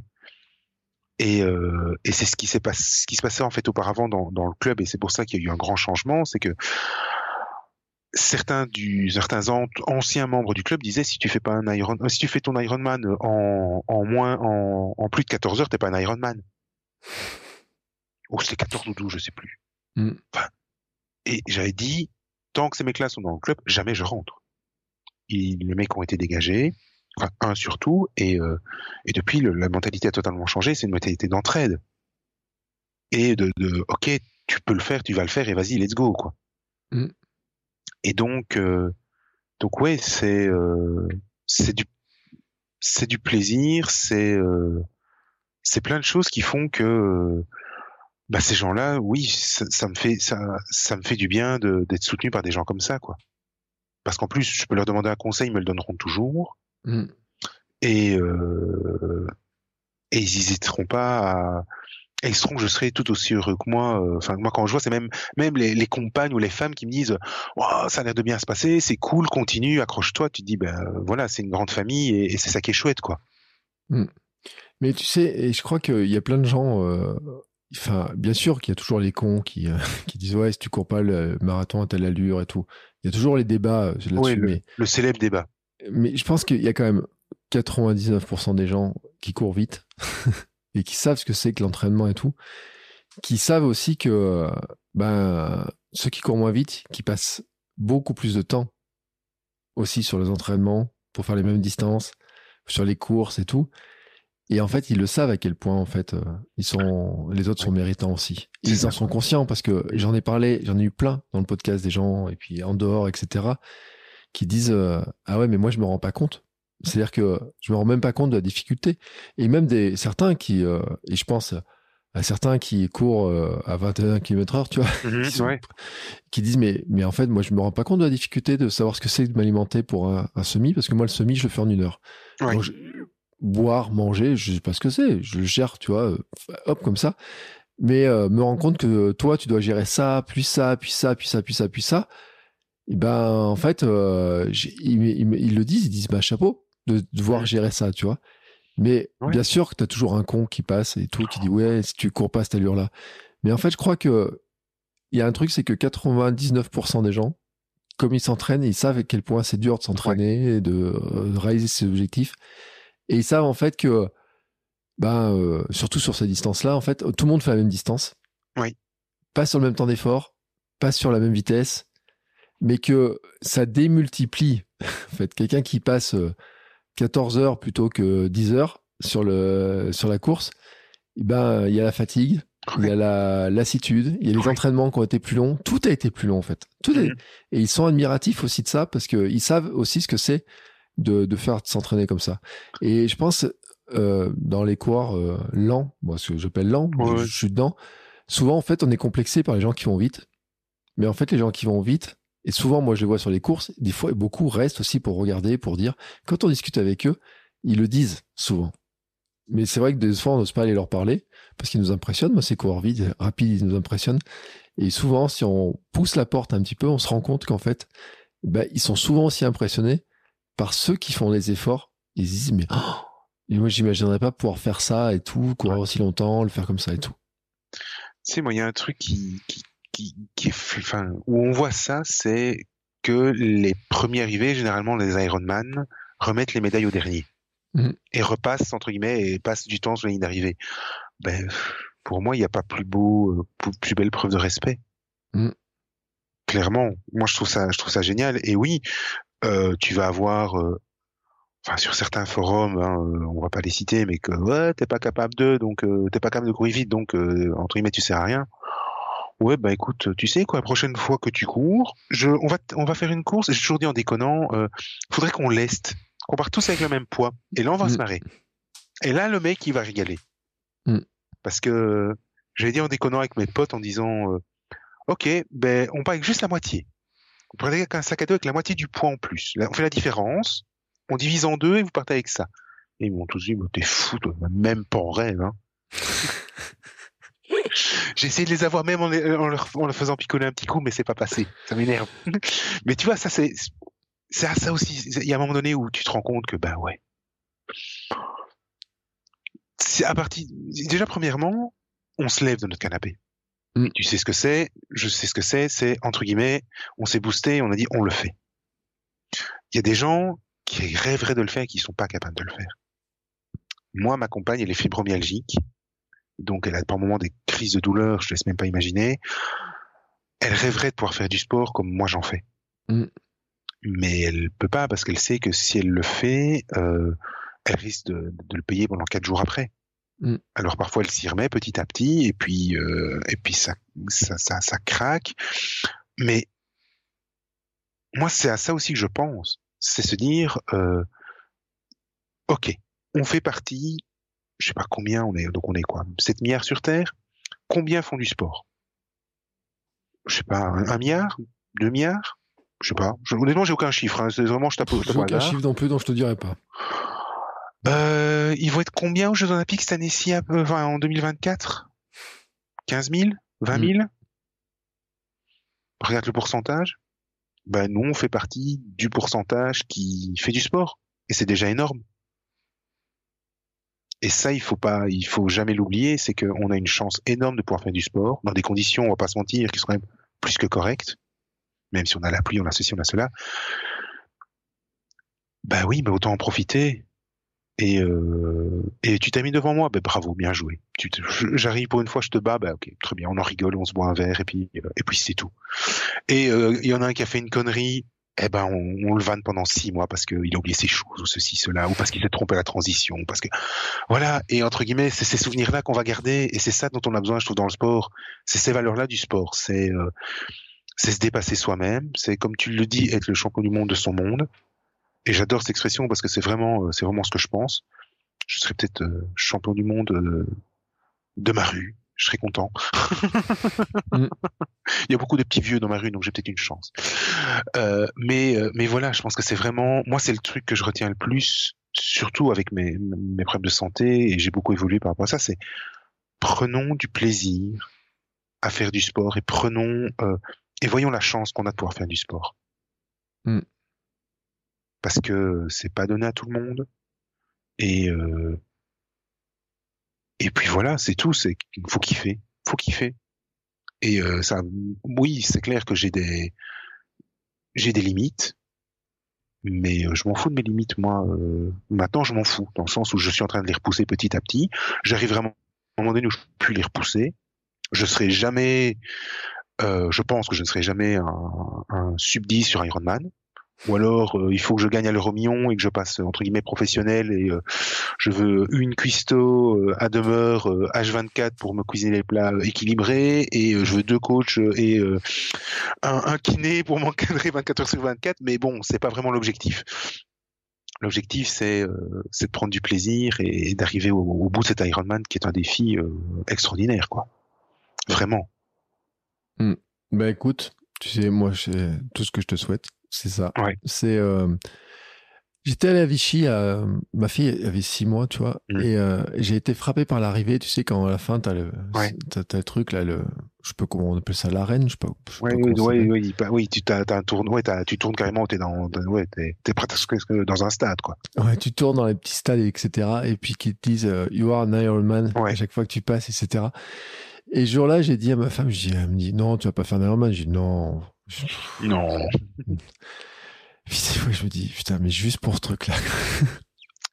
On va pas se mentir. Tu vois hein On va pas se mentir. J'ai payé. Je pourrais faire le streamman. Je pourrais faire d'autres. Pourquoi est-ce que je paye 700 boules? Parce que c'est 700 boules, on va pas se mentir. Plus tout ouais. le reste. J'ai un tableau Excel avec les comptes. J'oublie, j'oublie. Je, je, préfère ne pas trop le regarder. Garde-le pour toi, ne le partage pas. Oui. Bah, tu en avais parlé. Les coûts, bah voilà, les coûts sont, sont, sont, sont très très importants. On va se mentir pour le triathlon. Si tu veux le faire correctement, voilà. Euh, mais c'est juste pour entendre un Ironman. C'est clair. C'est pour le, c'est pour la, la, la médaille avec le logo. Mm c'est You're an Iron Man. Je, je, le moment donné où je l'entends, c'est bon, c'est là, il est gravé à vie dans ma tête. Surtout qu'en plus, je sais pas si, si, tu peux regarder, mais si tu tapes l'arrivée à, à Francfort, elle est magnifique, elle est dans la vieille ville. C'est majestueux, c'est magnifique. Je vois euh, sur mon Facebook euh, la pub tous tous les jours, chaque fois que je, je, je scroll, je... putain, grouille-toi, cinq mois, j'en peux plus. je veux avancer le temps, je veux avancer le temps, je veux avancer le temps, mais bon, je peux pas. Et euh, mais euh, mais ouais, c'est la phrase You're an Iron Man, c'est clair qu'elle est euh, elle est mythique. Et on l'a fait pour ça. Et c'est ce que tous mes potes m'ont dit, c'est pour ton premier, fais ça. Mm. Pour ton premier, peut-être ton dernier, fais ça, parce que sinon tu le regretteras. Entre guillemets, tu le regretteras. Tu te diras, euh, ah, je n'ai pas entendu la petite truc. Ouais, c'est vrai, j'avoue. Et oui, ça coûte 200 boules en plus que n'importe n'importe ailleurs parce que c'est le logo. Mais voilà. on est des pigeons par moment. eh, mais bon, écoute. On en tout cas, je te, euh, je te remercie beaucoup pour, euh, pour le temps passé. Tu regardes, ça fait presque deux heures qu'on discute ouais. tous les deux. Euh, ça, ça, tu montres aussi, tu vois. Et, euh, et tu vois, et quand j'ai vu ton compte Instagram, j'ai le chapeau, tu vois, je l'ai dit vraiment en fait. Quand j'ai vu, j'ai dit, punaise, le parcours que tu as, Ouais. le l'énergie que tu mets dans cette préparation et puis tu vois ce que tu as partagé ce soir et tout avec moi. Ouais. et euh, et oui j'ai envie de te dire chapeau et en, tu vois ça ça je pense que tu, ton message va toucher beaucoup de gens très clairement. J'espère j'espère. C'est aussi pour ça que j'en parle j'en parle sur Insta. J'en parle aussi j'ai une page j'ai une page Facebook euh, où j'en parle de temps en temps euh, tu, je te donnerai les liens si, si, si, tu veux. Je sais pas si tu les as déjà. Je crois que je te les ai envoyés. Mais ouais, pour moi, je veux, euh, je veux communiquer et je sais que j'ai plusieurs personnes diabétiques qui m'ont déjà contacté en disant mais euh, mais comment tu fais? Enfin, euh, mm. j'ose pas. Mais non, maintenant on a la chance. Entre guillemets, on a la chance maintenant d'avoir des, des, technologies qui nous permettent d'être, de faire ça entre guillemets en sécurité. Mm. C'est-à-dire que ben, on a nos capteurs qui nous donnent des alertes si on est un peu trop bas, on a ceci, on a cela. Donc on a la chance, en tant que diabétique, de pouvoir, euh, de pouvoir le faire en étant relative. Moi, j'appelle ça vraiment sécurité. Mm. Euh, en tant que dépressif, je sais que c'est super important de pouvoir faire du sport et de, de, de pouvoir se battre ça. Je reconnais qu'honnêtement, euh, décembre, janvier, généralement, je suis toujours un coup de boulouse. Là, je l'ai pas eu cette année-ci. Mm je pensais honnêtement que je serais dans le bas, euh, tu sais, janvier. Et honnêtement, je suis tellement focalisé sur le truc et je suis tellement dans dans une routine d'entre de bien-être d'entraînement que euh, euh, j'ai pas eu de coup de blues. Je pense pas que j'en aurai parce qu'en plus je vois comme comme vous dit tout à l'heure les jours qui, qui rallongent. Donc je me dis eh, bientôt le petit footing de fin de journée au soleil, on va bientôt l'avoir avec le soleil qui se couche, on va l'avoir, voir, mmh. ça va faire plaisir, on va pouvoir se faire deux trois belles photos de coucher de soleil. Et, euh, et voilà, ouais, franchement, euh, ça fait un bien fou et, euh, et c'est ce que je peux conseiller à ce que je peux conseiller à tout le monde, c'est à votre niveau, avec vos moyens, avec vos envies, mais si vous savez faire du sport, faites-en. C'est un c'est un bien-être, c'est un, un, besoin. moi, c'est devenu un besoin, très clairement. Euh, je suis pas encore addict euh, contrairement à certains qu'on peut connaître, euh, qui sont, tu sais, qui s'ils n'ont pas leur euh, leur 15 ou 20 heures de sport par semaine, sont sont pas bien et pètent des coches. Euh, J'en suis pas là parce que je sais que je peux m'en je peux arrêter, et je peux leur dire stop, j'ai besoin de, de, me poser. Mmh. Euh, J'écoute beaucoup mon corps pour ça aussi, euh, mais mais oui, c'est important de de faire du bien à son corps et, et donc de, de, de bouger. Donc moi, j'encourage tout le monde à, le faire et, euh, et de ne pas avoir peur. Eh ben écoute, magnifique conclusion. On va, on va conclure là-dessus. J'ai pas d'autres messages à ajouter. Alors bien sûr, il y en aurait d'autres parce que il y a aussi dans les coulisses aussi, il y a aussi comment tu vas augmenter ton lieu d'entraînement, comment tu vas poser des congés pour arriver à faire plus de vélo, plus d'entraînement, etc. C'est déjà prévu, ouais. Et, ce qui montre d'ailleurs, parce que c'est euh, quand, quand je dis qu'en fait c'est une, une préparation d'athlète vraiment de d'athlètes et tout, de, de, de, le temps, l'investissement, l'organisation. Euh, là, on a parlé de, de beaucoup d'aspects et tout, mais c'est vrai de euh, on, on, peut le dire, hein, euh, t'as des champions qui se préparent, qui ont posé des congés aussi pour faire des stages, ah etc. Et, et toi aussi, et plein de gens qui font, euh, qui courent pas. C'est pas parce que tu fais euh, plus lentement que tu as pas la même préparation et que t'as pas ces mêmes besoins de préparation et tout. Donc il y a tout cet ensemble là de, de choses euh, qui est, euh, bah, qui montre aussi. Enfin, c'est l'investissement oui. tu mets là-dedans pour pour arriver à réaliser ce rêve. Elle entend cette petite phrase. Euh, Et euh, tu sais, moi, je pense qu'on va tous, enfin, tout le monde va s'inscrire. Donc, bien sûr, je mettrai tous les liens dans les notes de l'épisode pour que les gens viennent t'encourager. euh, probablement, euh, certains t'enverront des messages aussi pour pour dire ce qu'ils ce qu'ils ont ressenti. Mm-hmm. et, et je sais à quel point c'est important aussi de, de faire entendre ces messages parce qu'on voit souvent les champions mais en fait, dans les champions, ils représentent un, petit pourcentage de ce grand peloton. Et moi, j'avais été marqué, et justement à Vichy, j'étais marqué par cette petite phrase, mais j'étais marqué aussi par la variété des gens qui font du triathlon, qui font des Ironman, etc. Et euh, d'avoir vu passer des grands gaillards qui te ressemblent avec euh, courir et tout. Alors en plus à Vichy en plein été, il faisait 40 degrés je vois. Et euh, à côté des, des petits euh, des petits gabarits, des grands et tout et qui en fait court en même temps. En même temps, c'est-à-dire qu'il n'y a pas euh, les. Euh, alors bien sûr, il y a les flèches devant, mais de tous les gabarits, de tous les âges, etc., qui étaient mélangés avec euh, les trifonctions, avec certains les logos de club, des couleurs, des choses comme ça, et tous dans le même truc, dans cette même logique de dire il faut que je boucle ce dernier marathon qui m'amène à aller écouter cette petite phrase et qui ont tous, tous, tous partagé ces heures d'entraînement, ces pensées, cette concentration, de se dire qu'est-ce qui me fait permettre d'arriver au bout en fait, de, vraiment d'arriver au bout. Et, euh, et en fait, quand on regarde les gens courir devant nous, on ne sait pas en fait ce qu'ils ont. C'est-à-dire que euh, certains ont euh, des handicaps, comme tu parlais, certains n'en ont aucun, euh, certains sont ont fait du sport toute leur vie, certains ont commencé le sport quelques temps avant ou pas longtemps avant, etc. Mais tous, en fait, euh, ont revêtu euh, cet euh, uniforme de sportif. Et il y a plus, on sait plus qui est qui. Hein, si c'est des salariés, des chefs d'entreprise, des ouvriers ou quelque que ce soit, tout le monde est là pour se dire ma ligne à moi là-bas, je vais aller l'atteindre.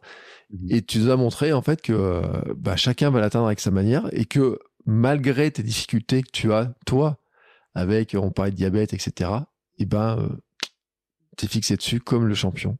Et euh, Oui. champion du monde de ton monde, tu l'es. hein. Mhm. Ah oui, clairement, clairement. Mais euh, oui, c'est euh, on est tous sur la même ligne de départ et l'objectif c'est la ligne d'arrivée. Par là. Et puis c'est tout. Mm. Moi j'ai adoré, je me suis fait, j'avais trouvé ça un jour, j'avais fait un t-shirt, j'avais vu un monsieur qui avait un t-shirt, enfin on m'a envoyé une photo.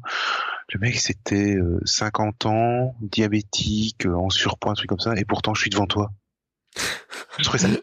Et je l'ai fait ce t-shirt là. Euh, j'avais fait euh, surpoids, diabétique, euh... je sais plus ce que j'ai mis, et je, change de t-shirt, et, mais, et marathonien. Et je sais que j'avais porté sur certaines courses et les gens m'ont dit, mais enfin, oh, c'est extraordinaire, c'est génial, euh, elle est, tu sais, elle- la, la vanne est bonne, quoi. Mm. Et, et ouais, clairement, on s'en fout de, de, il faut s'en foutre, en fait, de, de, de, de qui est là. Moi, je sais que j'ai, j'ai de temps en temps croisé des diabétiques en courant et, euh, et je sais que il y a, y a, y a pas longtemps, j'avais rencontré quelqu'un qui était lui aussi en train de, de vouloir perdre du poids et, euh, et je l'ai retrouvé à l'arrivée et je dis franchement, euh, je faisais 151 kilos avant, donc je sais ce que c'est. Mm. Euh, lâche pas, continue. euh. et on s'est revu l'année suivante. Et il m'a dit, mais voilà, j'ai perdu autant, j'ai pu en faire ça. Et j'étais super content pour lui. Je me dis, ah, c'est génial, vous êtes accroché, euh, faut continuer comme ça, quoi. Donc, euh, c'est le truc que je dirais, oui, c'est prendre du plaisir et ne jamais hésiter à, à encourager les autres. Pourquoi qu'ils fassent. Eh ben écoute, on va finir là-dessus. Ouais. Merci beaucoup pour ce chouette message. Merci, merci beaucoup. Jean-Philippe. Ouais. Euh, C'était un plaisir. Euh. J'avais coché la case sur mon, euh, mon calendrier en disant ce serait un chouette moment pour finir ma journée et je me suis pas trompé. Donc je te remercie beaucoup en tout cas pour ce chouette message. Je mets bien sûr tous les liens dans les notes de l'épisode. Euh, le compte Instagram, j'ai devant les yeux là, tu vois, comme ça. Euh, la page Facebook, elle est en lien en plus, tu vois, donc je, je la trouverai sans aucun problème. Euh, merci en tout cas beaucoup. Euh, on va tous t'encourager, on va suivre. Euh, la date c'est 2, fé- 2 juillet, hein, si 2 j'ai bien noté. Ouais. 2 2 juillet, euh, Francfort. Euh, quand on aura le dossard, on suivra ça. On va télécharger l'application Ironman, on mettra le, L'application Ironman, c'est, on c'est ça peut être le truc le plus stressant du monde. Ouais, c'est vrai parce que j'ai regardé bah, euh, sur les dernières compétitions et tout avec les, euh, bah, euh, notamment sur le championnat du monde, tu te dis mais ils arrivent pas, ils font ça, qu'est-ce qu'ils font, etc. Euh, ou alors, mais, mais qu'est-ce qu'il fait là? Qu'est-ce qui se passe à ce moment-là et tout? On sait hein, à quel point le live, mais sur les marathons, marathon de Paris aussi, sur, je sais plus, ma, ma femme, c'était sur le marathon de Paris, mais elle dit mais le live, elle me dit à un moment donné, on dirait que tu t'es arrêté. Je dis oui, mais j'étais vraiment arrêté. c'est pas on dirait, c'est pas l'application qui s'arrêtait. C'est, oui, j'étais vraiment dans le moment où j'étais arrêté. On sait à quel point c'est stressant de suivre. Mais quand on connaît les gens, quand on connaît le parcours, quand on voit et tout, ben moi j'ai euh, sur les derniers trucs, j'ai, noté plein de gens et tout comme ça justement pour suivre. Et je peux te dire un truc, c'est que le 2 juillet, je chargerai l'application, je mettrai merci. ton dossard Ouais. euh, parce que vraiment, tu vois, pour euh, et puis euh, ben écoute. Je vais euh, suivre ça, suivre la suite de ta préparation. Merci beaucoup. Merci à toi. Euh, et euh, bien entendu, euh, si on veut t'envoyer des messages, t'encourager, ben, tous les liens sont là pour t'encourager. N'hésitez pas. Et euh, à discuter, à venir discuter aussi avec toi, parce que je pense qu'il y a plein de gens aussi qui, euh, qui, euh, qui ont besoin d'entendre, qui peut-être ont demandent des conseils, des choses comme ça et tout. Et euh, c'est aussi ça le, le grand partage. Ouais. Je te remercie Jean-Philippe. Et puis, bah, écoute, euh, nous, la semaine prochaine, on va se retrouver avec un nouvel invité. Alors, je dis pas qui, parce que, voilà, euh, là, je suis euh, tu vois, dans mes petits programmes, etc. Faut que je refasse mes programmations. Mais euh, en tout cas, euh, j'ai donné des pistes, en fait, déjà, hein, sur Ouais. certains invités, etc. Pour, pour donner un petit peu le, le cadre. Euh, et euh, l'intérêt, en fait, de Kilomètre 42, c'est que je peux parler avec des gens de tous les niveaux, tous les horizons, de toutes les visions, etc., de tous les partages et autres. Et euh, dans les prochains invités, il y en a qui, qui sont beaucoup plus rapides que toi sur Ironman, euh, mais qui amènent de la complémentarité, de la vision, Ah et qui oui. nous permettent justement de nous améliorer les uns les autres. Et c'est le- vraiment le grand but du jeu. Je te remercie encore une fois. Et puis nous, on se retrouve la semaine prochaine pour un nouvel épisode. Ciao, ciao Au revoir.